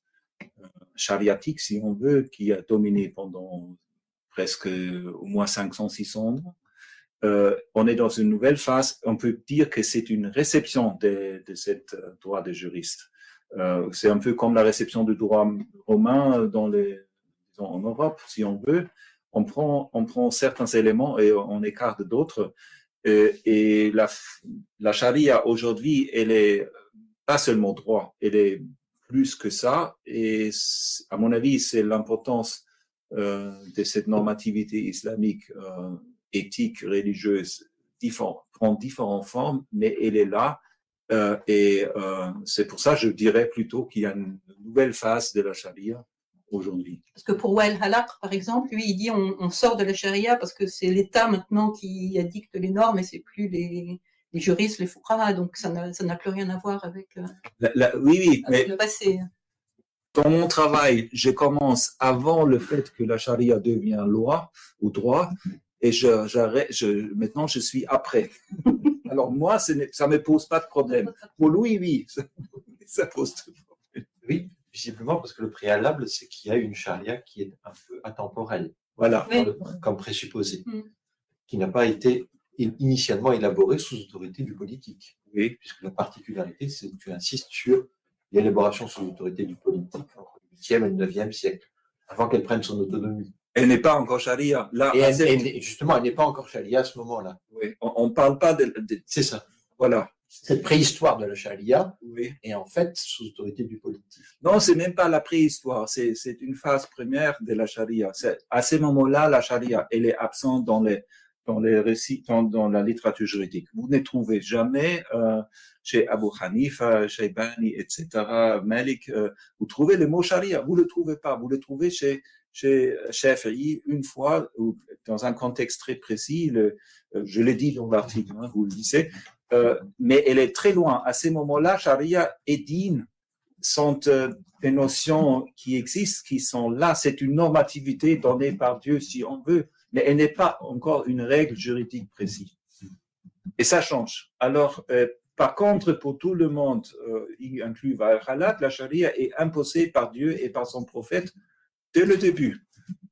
Euh, et- Ouais, et- c'est une différence considérable d'approche. Exact. Bien sûr. bien sûr. Mais euh, pour arriver à ça, euh, c'est-à-dire ce que je faisais, c'est-à-dire je, on a, j'ai utilisé les ouvrages numérisés qui existent. À l'époque, c'était le CD-ROM de Touras, et j'ai cherché le mot charia. Et là, vous avez les ouvrages de Fuck de premier temps, et c'est là je me rends compte, ça n'existait pas. Euh, si vous voulez faire ce travail sans cet outil euh, numérique, c'est pas possible. Bon, là, vous passez des années, des années de lire des textes et après, vous ne pouvez pas être sûr, est-ce que je n'ai pas raté quelque chose? Alors, c'est une façon de faire la recherche qui a permis cette, euh, cet résultat-là. Et, et j'insiste, c'est notre séminaire qui m'a mis la puce à l'oreille, parce que tout le monde, j'ai fait mes recherches sur les actes notariés, sur la pensée juridique, mais Sharia, c'était, bon, je l'ai vu, hein, mais après, que ça devient important aujourd'hui, et ça, c'est rejoint à la question de la phase de la Sharia aujourd'hui. Oui, elle est importante, cette notion. C'est intéressant de savoir que tu l'avais, enfin, ce mot pour toi n'avait pas d'importance euh, en tant qu'historien dans, dans tes sources. C'était pas un, un, terme que tu rencontrais. Euh. Tu peux peut-être développer un petit peu tes sources. Enfin, ces, ces, actes notariés, en parler peut-être un peu sur quels sont ces vestiges qui ont été retrouvés et à partir de lesquels, à partir desquels tu travailles et puis ta base de données aussi, c'est peut-être l'occasion d'en parler. Oui, euh, cette euh, base de données, elle, malheureusement j'ai pas j'ai pas un slide avec ça, elle elle a regroupé les, les actes notariés euh, qui ont été qui ont été édités euh, en partie, on a, moi j'ai travaillé avec sur le, le document de Haram de Sharif au XIVe siècle. C'est là où j'ai développé cette base pour comparer les différents éléments, aussi pour déchiffrer mieux, euh, parce que ces actes-là, ils sont des, comment dirais-je, des documents sériels. Ce n'est pas une invention de chaque notaire, il suit le formulaire. Alors, une fois vous connaissez la formule, vous pouvez bien déchiffrer les documents qui sont écrits dans une dans un disons très cursif, sans ponctuation. Euh, en fait, il y a euh, il faut connaître, c'est pour les initiés, c'est-à-dire c'est le témoin qui a signé en tant que témoin, il connaît le contenu et il sait le lire, euh, mais ce n'est pas, c'est la différence entre la littérature, parce que la littérature juridique, là, vous avez les points, vous avez, vous pouvez les lire. Si vous avez une connaissance euh, de l'arabe, euh, lire sans, sans problème. C'est fait pour. Les actes d'Ontario, non. Et là, on a, avec euh, projet européen, on a, on a rassemblé pendant cinq ans les différents actes qui étaient accessibles. Et là, on a, on a pu le, les comparer, les différents éléments. Euh, la position de la, de, de, la shahada, par exemple, des phrases euh, qui sont techniques pour le fiqh, euh, comme ça, et notamment l'émergence du mot shari, qui est l'adjectif pour sharia ou shar, euh, à partir du XIIIe siècle. C'est dans la comparaison chronologique encore où on peut voir cette évolution. Cette, euh, cette vision d'ensemble dans les détails qui permet de, d'identifier les changements. Voilà. C'est une réponse? Bah, pour moi, ça va parce que je, je connais ton travail, mais enfin, c'est pour les autres. Je ne sais pas s'ils ont, ils, ils peuvent concevoir à quoi ça ressemble les documents à partir desquels tu travailles. Enfin, je sais pas. Où, où tout le monde a une idée, et dans ce cas-là, c'est pas la peine de. Et de, ils datent de quelle période? Il commence avec euh, le, au huitième, fin du, non, début du huitième siècle. Il y en a déjà sous les Umayyads. Mm. Euh, très peu, mais il y en a. Euh, et euh, ça va jusqu'à la modernité. Après, il y a des changements. Euh, nous, on est arrivé à, à, arrêter avec la période ottoman, 16e siècle, en principe. Et, et ils sont tâtés. C'est-à-dire, leur trait commun, c'est qu'ils commencent avec la basmala ou une hamdallah, ils sont écrits en arabe, ils sont une date euh, écrite aussi en pleine, disons, en, en, en, en, avec les lettres, et vous avez les témoignages. Euh, et ça, c'est un trait commun. Vous avez ces actes-là, on a quelques-uns qui remontent, qui viennent de Yarkand, c'est-à-dire c'est l'Asie centrale, la Chine aujourd'hui, les Ouïghours, au XIIe siècle. Vous avez des, constats euh, faits auprès d'un cadi à ce moment-là, euh, dans cette période-là. Vous avez des actes dans, à l'Andalus, l'Espagne et musulman aussi, très tôt, mais la plupart, c'est avant ou après la conquête. Vous avez plein de documents de, de papyrus, parce que c'est en Égypte, ça, ce sont les poubelles qui ont été conservées et vous avez des fragments, vous avez des petites pièces. Ça, c'est la, grande documentation pour le premier siècle, en 8e, 9e siècle. Euh, et euh, après, ça continue, évidemment. Il y avait après la, la conservation, mais ce qui est intéressant pour ces sources, c'est que il y a différentes faces, disons, la raison pour leur conservation, c'est très différent. d'une part, vous avez les poubelles, vous avez euh, Khorasan en Iran, Afghanistan, aussi très tôt quelques, documents qui étaient dans les jars, qui étaient conservés. Et euh, il y a des fouilles euh, archéologiques. après, vous les trouvez dispersés dans les musées, dans les collections dans le monde entier. Et c'était un travail considérable de les rassembler, d'avoir cette base de données qui permet justement cette comparaison. Voilà. Alors, est-ce que pour prolonger euh, la, question de, Nathalie et ce que tu viens de dire, la chronologie que tu proposes, elle, peut être euh, aménagée en fonction justement des régions euh, sous autorité musulmane, dans la mesure où il n'y a pas d'empire centralisé, les communications sont lentes, donc la transmission des données est lente. Donc, comment vous, vous avez géré, votre travail collectif a permis de, de gérer ces, ces disparités géographiques à, à, l'échelle de, de, la chronologie que tu, que tu as présentée? Est-ce qu'on on voit qu'il y a des, des, centres et des périphéries Est-ce que comment, comment vous envisagez la géographie dans cette chronologie? Est-ce que, est que, ça évolue partout en même temps ou est-ce qu'il y a des différences On n'est on n'est pas encore là. Alors, le problème, par exemple, pour les premières périodes, il n'y a pas d'archives centrales. C'est-à-dire, disons, ils sont, ils sont, ils étaient détruites. C'est-à-dire les, actes du 8e, 9e siècle, ils viennent de, des particuliers. Ils étaient conservés par eux. Et, et Khorasan et, l'Égypte. Là où on voit, par rapport à ce que je vous ai dit pour le premier document, c'est que ces six ans, c'est que la structure, elle est très simple, mais elle est identique dans des coins différents. Et c'est pour cette raison-là, je dirais qu'il y a une très commun, il y a une tradition euh, juridique commune concernant la façon des machins, etc. non, on n'est on n'est pas là. Euh, ça sera la prochaine étape. Il faut augmenter euh, le corpus autant possible. Et les, et les possible pour les périodes mamelouques et pour les périodes ottomanes. Euh, là, vous avez par exemple, en ce qui concerne les Ottomans, vous avez les registres, les sigils, et vous avez certains actes conservés par les particuliers. Et là, vous voyez la, la différence dans la rédaction concernant les authentications, etc. Là, vous pouvez faire un travail sur ces points-là. Mais euh, en fait, euh, je, je, lance la première pierre par mhm. rapport à cette comparaison des actes notariés. Merci beaucoup.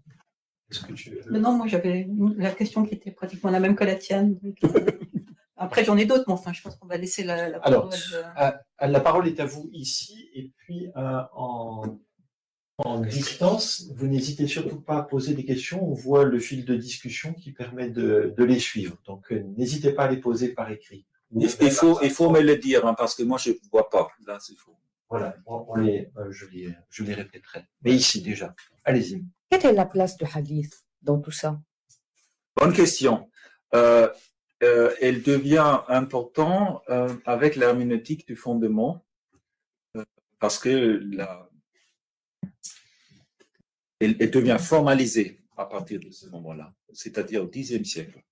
Le hadith existait au début. il faut distinguer deux choses. Il faut distinguer entre le fait de prendre le prophète comme un exemple dans la normativité, c'est aussi la pratique vécue. Hein, c'est la sunna des prophètes. Quand Shafi parle de la sunna des prophètes, il distingue entre la sunna connue par tout le monde, c'est-à-dire c'est qu'on pratique, et la sunna qui est transmise par euh, les ahbab dans, dans des transmissions. Et des transmissions, là, le hadith joue un rôle. Le hadith, c'est la façon de transmettre d'une personne à une autre. À cette époque-là, il n'y a pas encore une théorie des hadiths, il y a des transmetteurs de hadiths. Le hadith, Shafi meurt en 820, le hadith est très important au 9e siècle. Il a les Ahl al-Ra'i et les Ahl al-Hadith. Il y a une, comment dire, une complémentarité ou antagonisme entre les deux. Euh, la, grande question, c'est la suivante. Est-ce que, à quel moment le hadith, c'est-à-dire euh, une transmission orale d'une personne à une autre concernant ce qui a, ce qui a dit, le prophète devient normatif, devient intégré dans le droit. Et euh, je dirais qu'au début, ça ne l'était pas, ça n'allait pas de soi. Euh, et ça n'était pas un argument. Et il y a des transformations. C'est-à-dire, au IXe siècle, vous avez l'émergence de ces collections qui deviennent par la suite euh, canoniques, autoritatifs, mais que ce n'est pas le cas pour le, dans les juristes. C'est euh, le, rapport au hadith euh, chez les récits juridiques ou les, les littératures juridiques, à ces moments-là, il est encore très flou. Hein? Ce n'est pas parce qu'il y a un hadith qu'on change tout sa pensée juridique. Le hadith, il est là. Euh, après, on l'utilise, on ne l'utilise pas.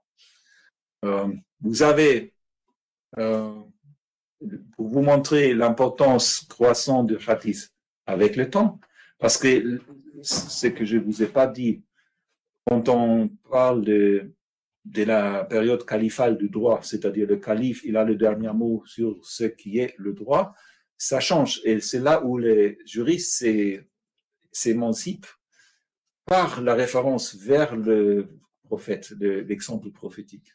Ils disent, nous, les juristes, nous savons interpréter ça.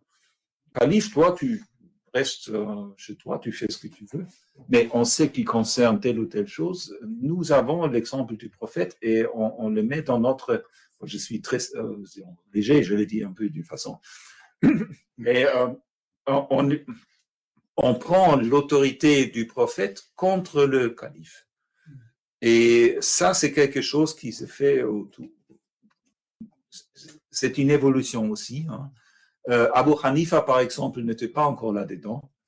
Euh, certains de ses, élèves sentaient la nécessité de lui attribuer aussi des hadiths.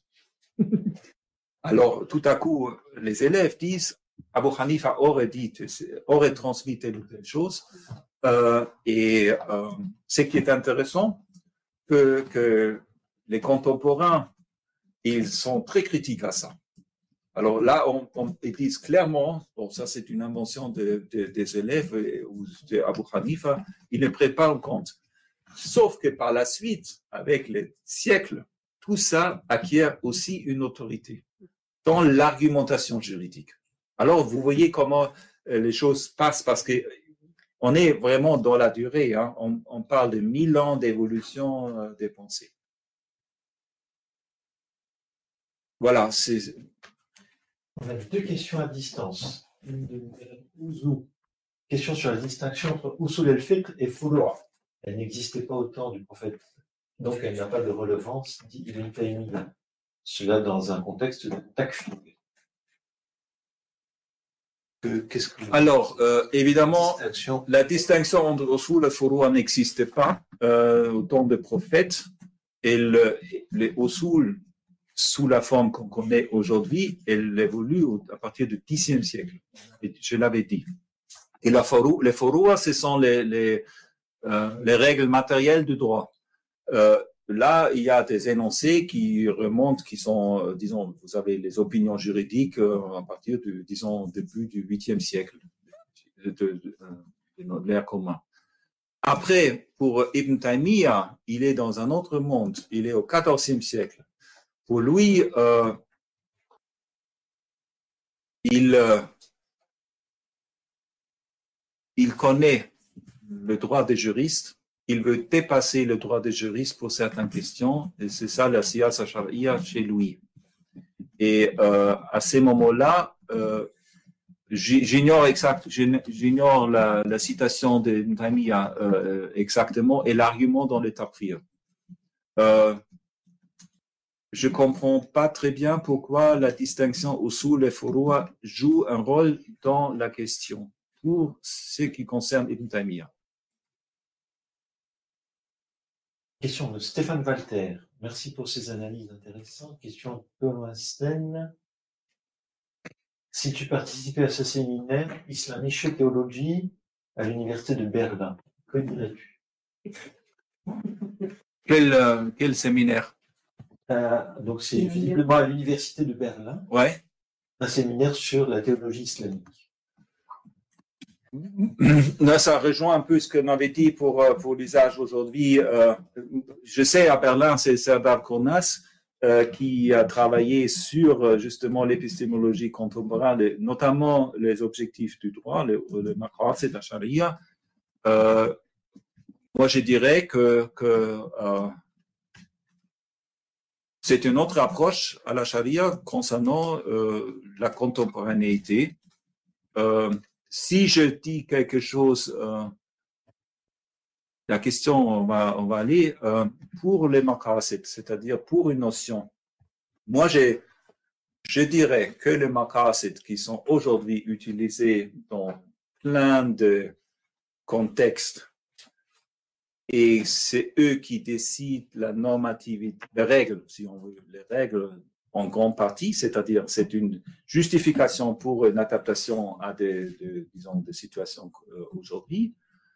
Euh, ça existait à l'époque aussi, mais la différence historique, c'était le suivant, que quand Chatibi au XIVe siècle avait développé cette idée telle qu'on l'utilise aujourd'hui en grande partie, il était conscient du fait qu'il y a euh, un corpus de la casuistique juridique des écoles juridiques. Et le maqasid était complémentaire. Intervenait, si on veut, dans, dans comment dirais-je, dans l'évaluation d'un cas circonstanciel. On pouvait, à travers de ça, on pouvait changer euh, la décision complètement. Mais à cette époque-là, on, on était conscient de l'existence de la normativité casuistique des, écoles juridiques. Et ça vaut aussi pour, pour Ibn Taymiyyah. Aujourd'hui, c'est une chose qu'on a évacuée. Le problème, c'est que à l'époque, la casuistique avait euh, une autorité. Elle était enracinée, elle était pratiquée par le cardinal dans les tribunaux. C'est-à-dire, c'était, c'était le droit. C'était pas le droit français, c'était le droit des juristes. Et euh, la discussion des maqasid était ajouter quelque chose.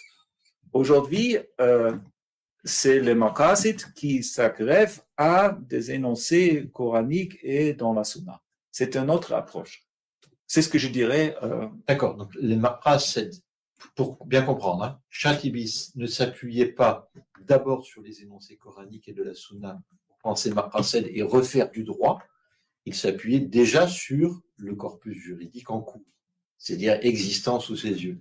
Et il dit, à partir de là, on peut, euh, alors que ceux qui voudraient utiliser à l'heure actuelle la référence, enfin l'outil euh, des maqasid et des sharia serait euh, en repartant du début, c'est-à-dire des- du, du Coran et du Hadith. C'est ça que tu es en train de nous dire. D'ailleurs, le, le point de départ, le mot, l'usage des maqasid n'est pas le même. oui, le mot qui me gêne, c'est le début. D'accord. Que- oui, oui, d'accord. Je comprends. Je comprends. Euh, disons, de, de, des énoncés coraniques et des énoncés dans la, dans la tradition prophétique. Oui, c'est ce qu'on utilise aujourd'hui. C'est, c'est l'approche fondamentaliste. Euh, En, en passant tout, tout au-dessus de, hein. l'ensemble du corpus. Oui. Oui. C'est-à-dire, euh, la notion de la charia, ça c'est un paradoxe euh, historique. L'évolution historique a fait que la casuistique des juristes est devenue la charia. Mhm. purifié. Euh, c'est à- c'est à- c'est à- grâce à cette évolution, on est arrivé à dire que Sharia, c'est telle ou telle règle. Aujourd'hui, on prend cet aspect, telle ou telle règle, mais on enlève la casuistique juridique. D'accord. Allez-y, je vous en prie. Après, une. Euh, Au vu de ce que vous venez de dire, euh, c'est, j'ai une, euh, une lecture de Laura Vecchia Vaglieri, le grand orientaliste sur, sur les questions de l'islam. Dans son livre, en fait, Interprétation de l'islam, elle dit une chose qui, qui, je pense, peut apporter un début de réponse sur comment l'évolution est faite, et votre livre le montre bien. En fait, il y a très peu de versets à caractère judiciaire et juridique dans le Coran Oui, ce qu'elle dit. Elle dit qu'il y a très peu.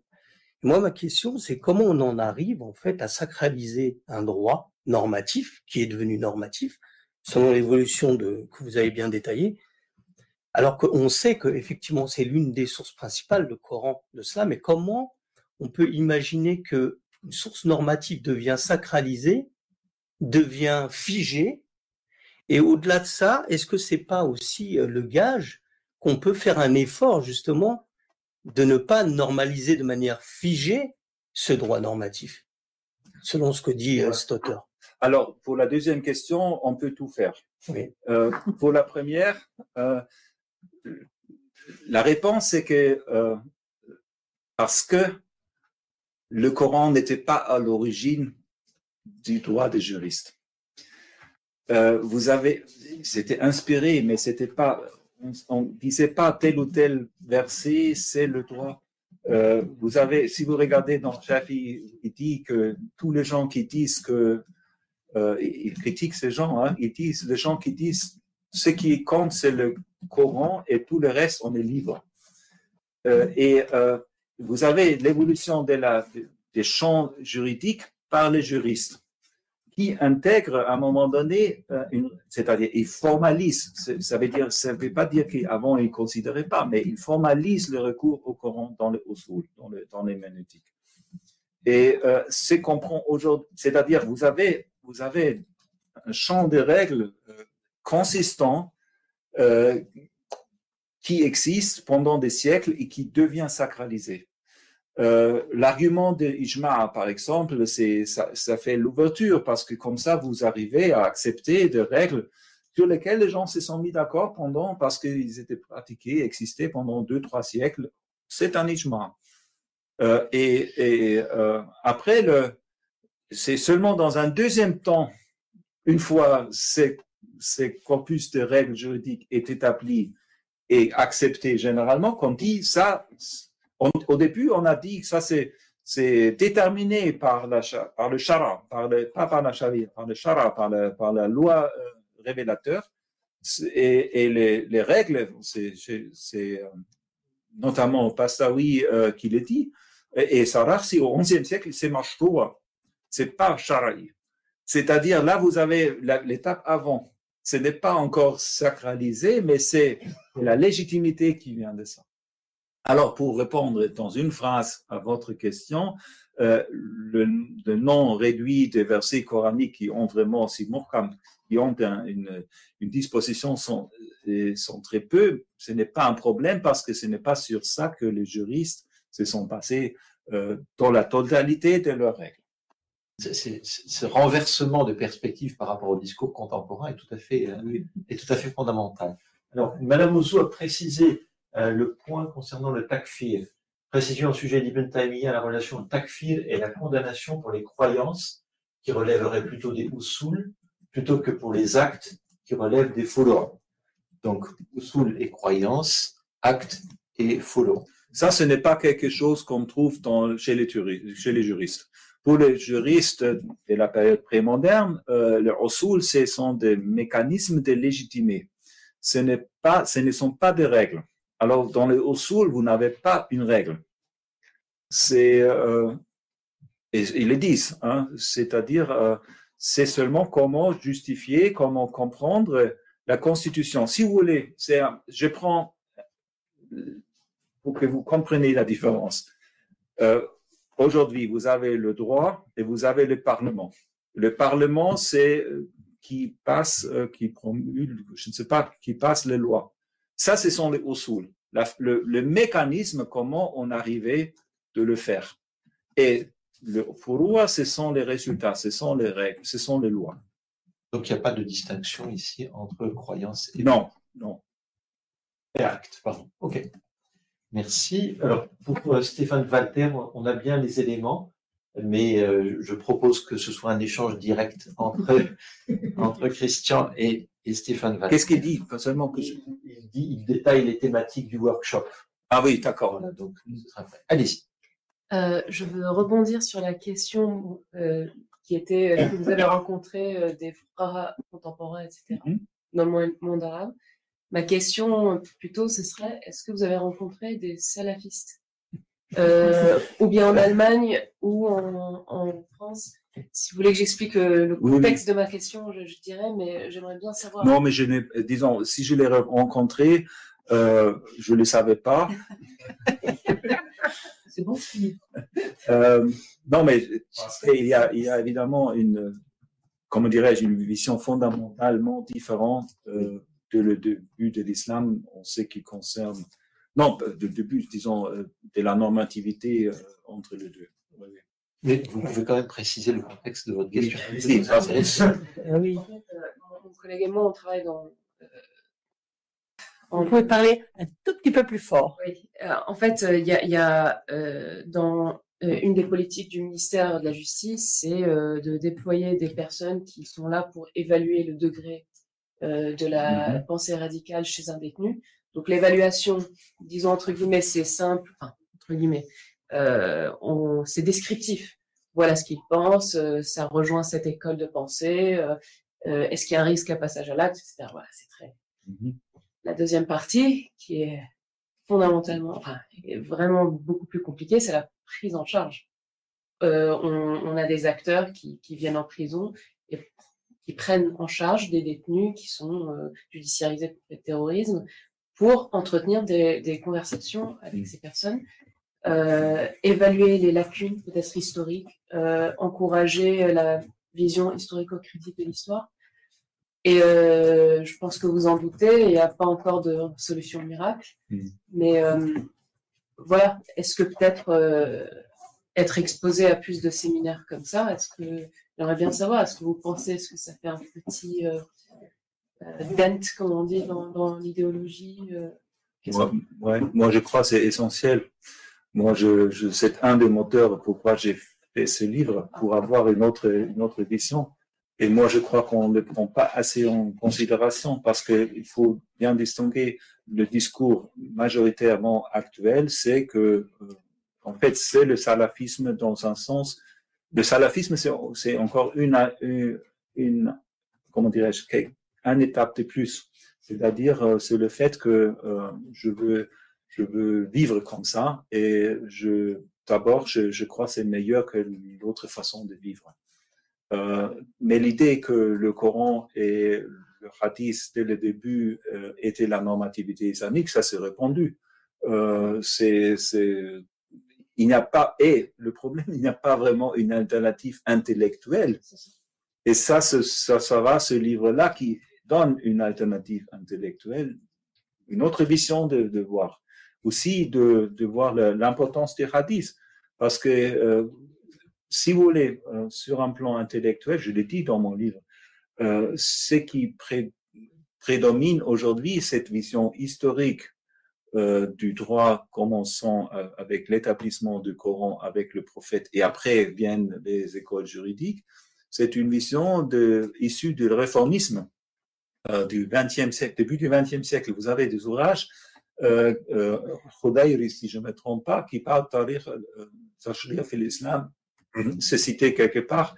Euh, et euh, on a repris cette idée euh, y compris dans le, dans les discours, euh, disons, arabes euh, sur, sur cette histoire, y compris dans l'académie euh, des discours académiques euh, occidental. C'est-à-dire, on commence avec le début du droit musulman, commence avec le Coran dans notre manuel sur le droit musulman. Et c'est, euh, pour moi, c'est une, euh, c'est une euh, je dis absurdité historique. C'est une, une, inversion du processus. Oui, oui, une inversion, oui, oui. oui, oui. Euh, alors, euh, pour vous dire, pour euh, euh, moi, je crois toujours qu'il faut un débat sur cette histoire, sur l'histoire du droit musulman. Elle est essentielle pour, pour notamment sur, pour les musulmans, pour avoir un comment dirais-je, une vision désacralisée de leur propre histoire. Et après, euh, ceux qu'ils acceptent ou ceux qu'ils n'acceptent pas, c'est autre chose. Mais euh, d'avoir l'alternative. Voilà, avoir l'alternative.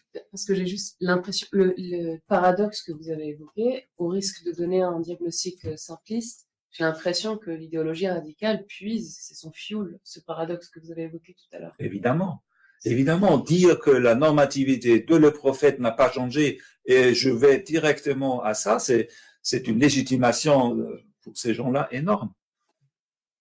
Alors, pardon, mais Ibn Taymiyyah n'a pas joué un rôle avec la notion qu'il a donnée euh, de la confusion euh, ad-din wa dawla C'est pas Ibn Taymiyyah, c'est plus tard. Ad-din wa dawla, c'est aussi réformiste, à mon avis. Mais je bien Ibn Taymiyyah qui a, qui a inauguré, si je puis dire, cette notion au XIVe siècle. Je pense que la notion de Daoula au XIVe siècle, c'est pas la même qu'au XXe siècle. pas la même. Disons, j'ignore, je- ça je, je sais pas, mais Ad-din wa dawla. C'est-à-dire, Oui. euh, voilà, pour. l'islam ou dawla. Exactement, Et ça, ce sont les réformistes. Euh, c'était de Ibn Taymiyyah. C'était- de Mohamed Abdou, mais en amont, je ne sais pas. C'est Ibn Taymiyyah qui a, qui a inauguré, si je puis dire, cette notion. Et Oui, c'est mais à partir il était sous, euh, sous le joug des Mongols, ça n'a rien à voir avec euh, le contexte de, différent. du réformisme, effectivement, qu'il a, le, le terme d'Aula a, son poids. Mais sous les Mongols, c'est un contexte complètement différent. J'aimerais bien que vous me trouviez la citation euh, et après on verra le contexte dans la citation. Je chercherai des. C'est dans mes lectures. hein. Vous parlez de Yassi, peut-être le code juridique des Mongols, qu'il a rejeté. C'est peut-être ça. Je, je ne sais plus. Non, C'est la CIA. question. euh, sais pas. Yassa, pardon. Il y a ça, oui. Tout à l'heure, tu évoquais l'outillage maqasid pour euh, relativiser un certain nombre de choses avec deux points d'appui, qu'on soit sous Chatibi ou, ou aujourd'hui. Il y a un autre outil qui est très intéressant, euh, c'est-à-dire que l'on voit comme euh, possibilité d'usage, c'est maslaha. Mm. Donc, à côté du maqasid. Comment tu as vu l'introduction de ce, cette maslaha dans, dans ton histoire et euh, justement sur quoi elle s'appuyait par rapport à, à- à ton- ton- des juristes ou, ou des juges d'ailleurs, juges et, ju- et juristes. Et, Alors, ouais. la deuxième question, ce sera la place spécifique des hudud dont tu n'as pas, hudud, dont tu n'as pas du tout parlé jusqu'à présent. Est-ce qu'il y a une histoire particulière des hudud On a deux questions. D'accord. Alors le maslaha, euh, aujourd'hui, elle joue un rôle euh, important.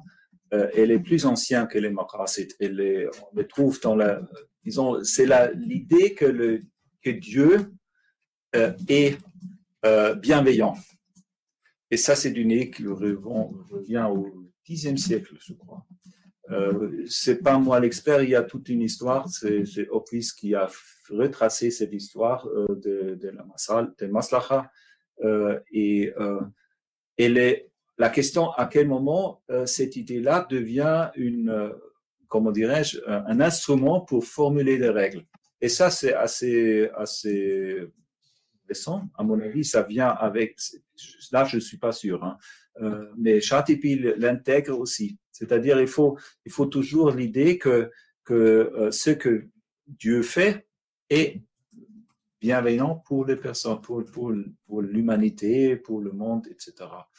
Ce qui n'est pas toujours le cas. C'est-à-dire, vous avez, vous avez la, question de la théodicée, vous avez le problème de libre arbitre, et il y a toute une évolution dans, la théologie euh, qui navigue entre les deux choses. Euh, Juste pour mieux comprendre, moi, slaha, moi, je l'avais compris dans l'intérêt de la communauté et pas la bienveillance de Dieu. Tu- Euh, c'est aujourd'hui ce qu'on utilise, mais là, vous avez autant de définitions que, que personnes qui le font.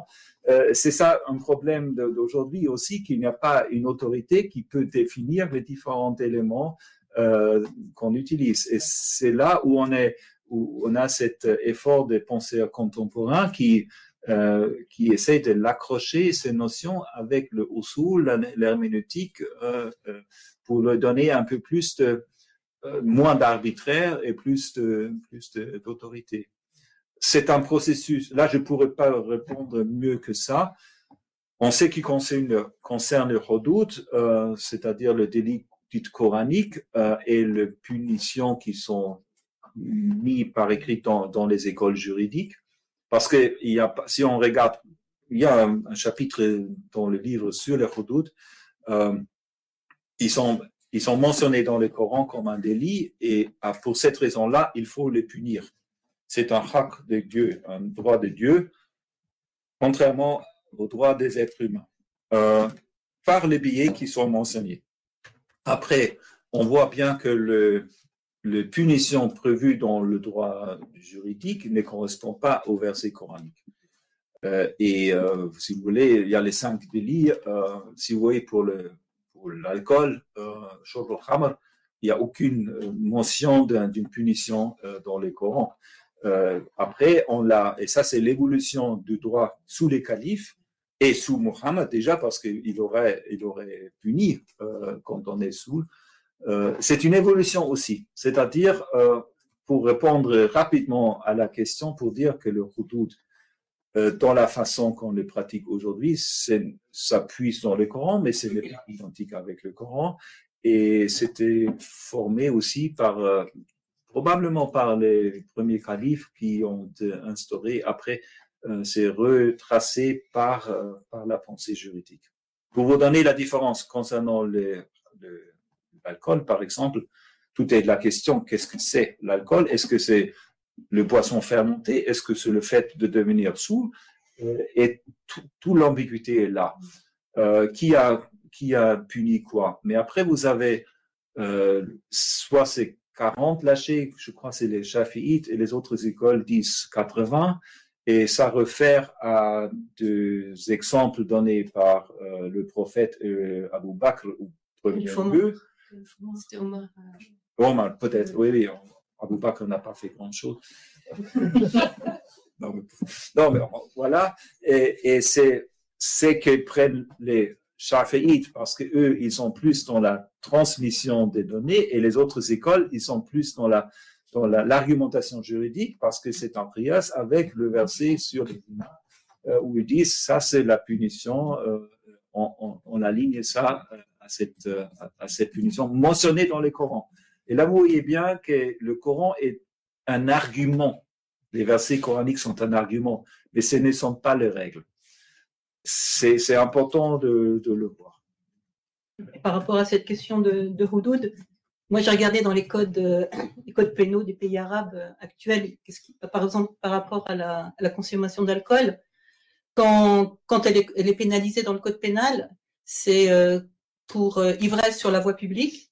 Donc il n'y a pas de, de, de, de si c'est dans le privé, c'est pas pénalisé. Il faut que ça trouble l'ordre public en plus. Et la, et la, la sanction n'est pas de la flagellation dans, dans, la plupart des codes.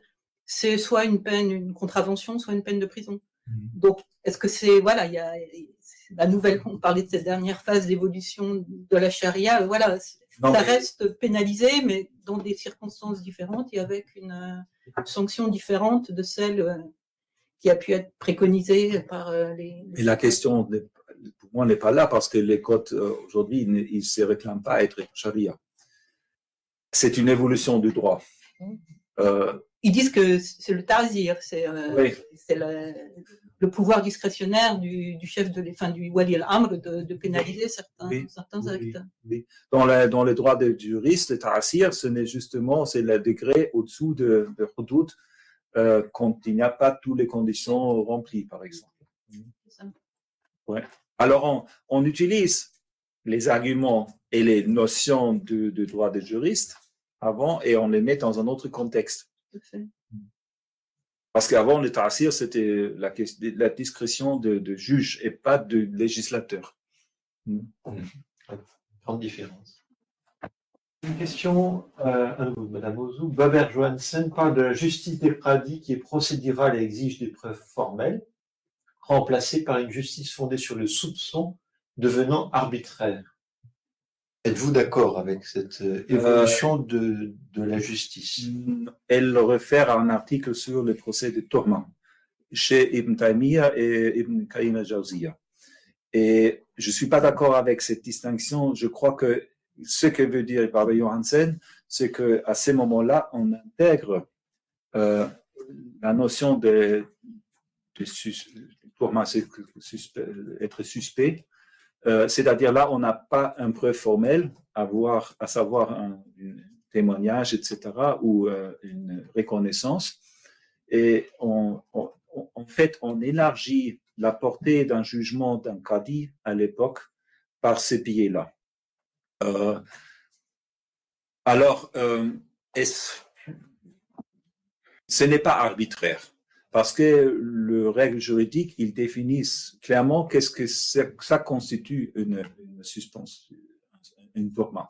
C'est-à-dire, vous, l'avez, vous avez vu le suspect euh, courir à partir de, lieu de crime et vous avez trouvé un, une arme dans sa main, etc. Ça, c'est une Nous, on dirait, ce sont les, les indices matériels, factices. Et à mon avis, Johansen parle de ça de cette façon-là aussi. Alors, ce n'est pas, ce n'est pas une distraction entre. Surtout, ce n'est pas une, un passage d'un moment à un autre de l'histoire.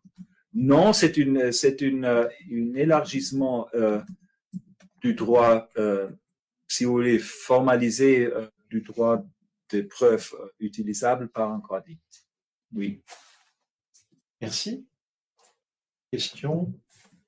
Allez-y, je vous en prie. Non, Peut-être pour, peut-être pour juste rejoindre votre question sur Maslaha, je voulais juste savoir si elle était employée du tout dans l'évolution, justement, euh, hadith euh, Antum Alam de Miakum, qui est vraiment utilisé euh, bah, depuis 2011 pour euh, justement pour justifier le, les changements dans le fatwa, les fatwas qui se conflictent parfois. Euh, euh, cet argument historique, je ne le connais pas. Euh, il y a d'autres façons de parler de, de changement de temps, euh, façade de zaman, etc., euh, mais pas concernant le maslaha. C'est-à-dire pour les gens, à ma, mon impression, si vous voulez, c'est pas ma connaissance. Le maslaha de Dieu, c'était, on ne les connaissait pas vraiment dans la totalité, mais on présupposait un certain nombre de choses, et ça ne changeait pas. Ce qui peut changer dans l'esprit des juristes, c'est euh, l'état du monde. voilà. C'est une différence, je crois, non? Euh, D'accord. C'est quand même assez frappant de voir cette différence d'acception du terme maslaha entre il y a oui, parce que... et, et, dans les débats d'aujourd'hui. C'est une vraie découverte parmi les nombreuses découvertes de ce matin. C'est celle-ci. Hein, je, elle est, elle, est, elle est aussi liée avec le, avec le maqasid. Il ne faut pas l'oublier. Aujourd'hui, hein, surtout. C'est ça. Oui, oui on, on, le voit bien Est-ce qu'il y a d'autres questions là, parmi vous? Moi, moi j'ai une question, mais elle est, euh, comment dire, euh, je suis un peu honteuse parce que c'est pas une question qui se réfère complètement à ta problématique. Euh, actuellement, nous sommes en, en, discussion avec les talibans pour la, la poursuite des, des, soins à l'hôpital. Et ils nous opposent la charia. Et là, je répète un peu ce que disent euh, mes, mes collègues qui, qui, sont en discussion avec eux, euh, c'est que euh, ils ont beaucoup de mal à amener la discussion sur un terrain médical, à savoir euh, la santé des peuples, la santé, en particulier la santé des femmes. Parce que là, il y a vraiment un, je m'excuse, hein, je suis sûr que je sors de la. Mais, mais, comment, avec toi, ne pas avoir envie de discuter euh, euh des événements contemporains? Euh, et La discussion est la suivante ils ne veulent. Euh, normalement, un homme ne doit pas s'occuper d'une femme, l'examiner, etc. Donc, donc il n'y a que des femmes qui peuvent soigner des femmes. Mais en même temps, les talibans ont décidé de ne plus avoir de formation du personnel féminin. Alors là, moi, je pensais qu'il y avait un, un, point sur lequel on pouvait intervenir, à savoir que là, il y a, on aboutit à une impasse. Surtout historiquement, c'est comme ça qu'on a fait, on a permis la formation profane de femmes pour pouvoir donner des soins aux hommes. Absolument. Historiquement, Absolument. historiquement, tout à fait. Et en particulier en Arabie, euh, ces dernières années, jusqu'à présent, les infirmières, par exemple, venaient essentiellement d'ailleurs. Et là, depuis quelques années, il y a des efforts de formation de médecins, y compris de, de femmes chirurgiens, etc. Pour le moment, c'est pas encore très important, mais ça existe. Et il y a une fête des infirmières et des infirmiers, des soignants, où il y a une photo que j'aime bien, où il y a, euh, je sais plus quel dignitaire euh, séoudien, et puis d'un côté il y a des femmes et de l'autre des hommes. Ça veut dire qu'il y a une double santé. Mmh.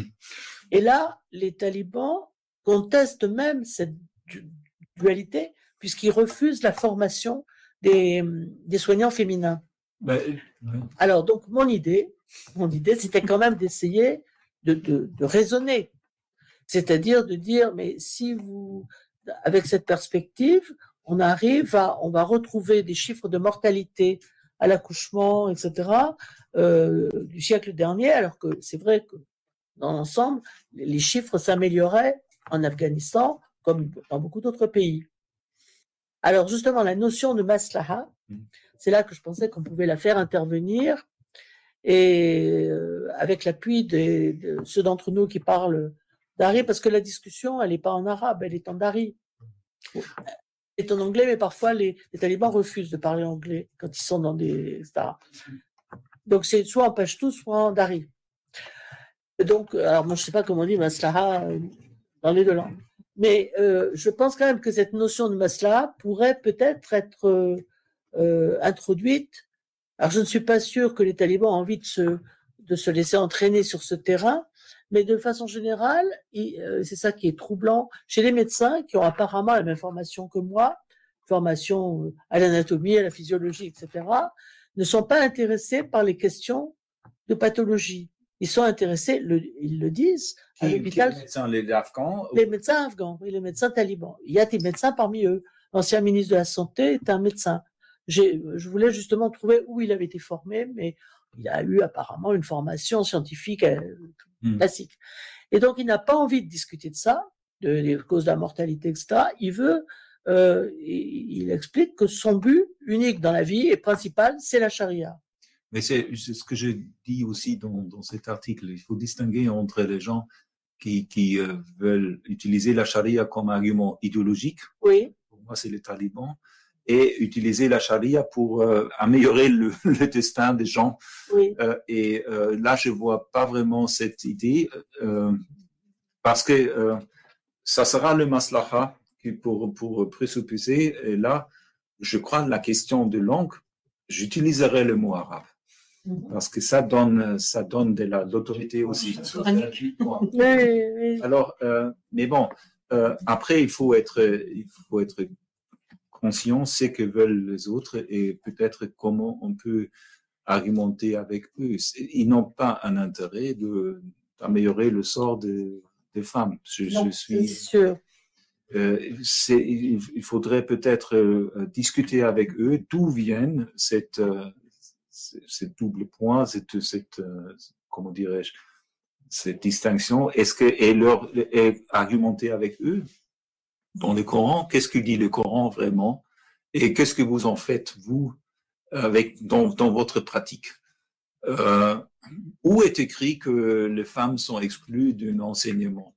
C'est les talibans parce que eux ils, ils veulent infliger leur système, mais euh, ils n'ont pas en vue le bienfait de, de la population, si je comprends. Oui, c'est justement ce qui est troublant, comment un médecin en arrive à mettre ce qu'il appelle la charia, ou une forme, en particulier avec l'isolement total des femmes par rapport aux hommes, l'absence de même de, de relations, sauf pour faire des enfants. Euh, voilà, c'est le seul, finalement, c'est le seul point de, de rencontre. Et c'est même pas, c'est même pas dans, comment dire, dans, dans, les traditions prophétiques. On a des contacts. C'est-à-dire, euh, ils, ils, sont, ils sont dans leur, dans leur bulle euh, délire de, de séparation. Euh, c'est très difficile de, comment dire. De... C'est même pas du hanafisme. Normalement, ils, ils, sont, à la base, normalement, c'est on est actuellement en plein processus de signature de règlement parce que pour les ONG dans le domaine de la santé, moi c'est le seul que je connais un peu, euh, il y a, il faut pour euh, travailler dans l'espace qui reste, euh, il faut signer des, termes de, règlement avec les talibans. Alors je suis bien sûr que il n'est pas prévu une étape théologique qu'on discute, mais je, pense qu'on pourrait essayer. C'est là le, point de vue que je défends, à savoir euh, on a les talibans, il faut faire avec. Donc ma position est d'essayer de trouver, aider en cela, parce que souvent on dit il y a des différences entre eux. Il y a des différences géographiques. À Kandahar, on ne pense pas comme à Herat, etc. Donc ça, c'est un premier point sur lequel il faudrait être plus au fait d'une analyse fine qu'on n'a pas. Mais euh, en même temps, quelles sont les possibilités pour essayer de, de comment dire, d'assouplir le débat? Il a rajouté Christian au-dessus de Kaboul.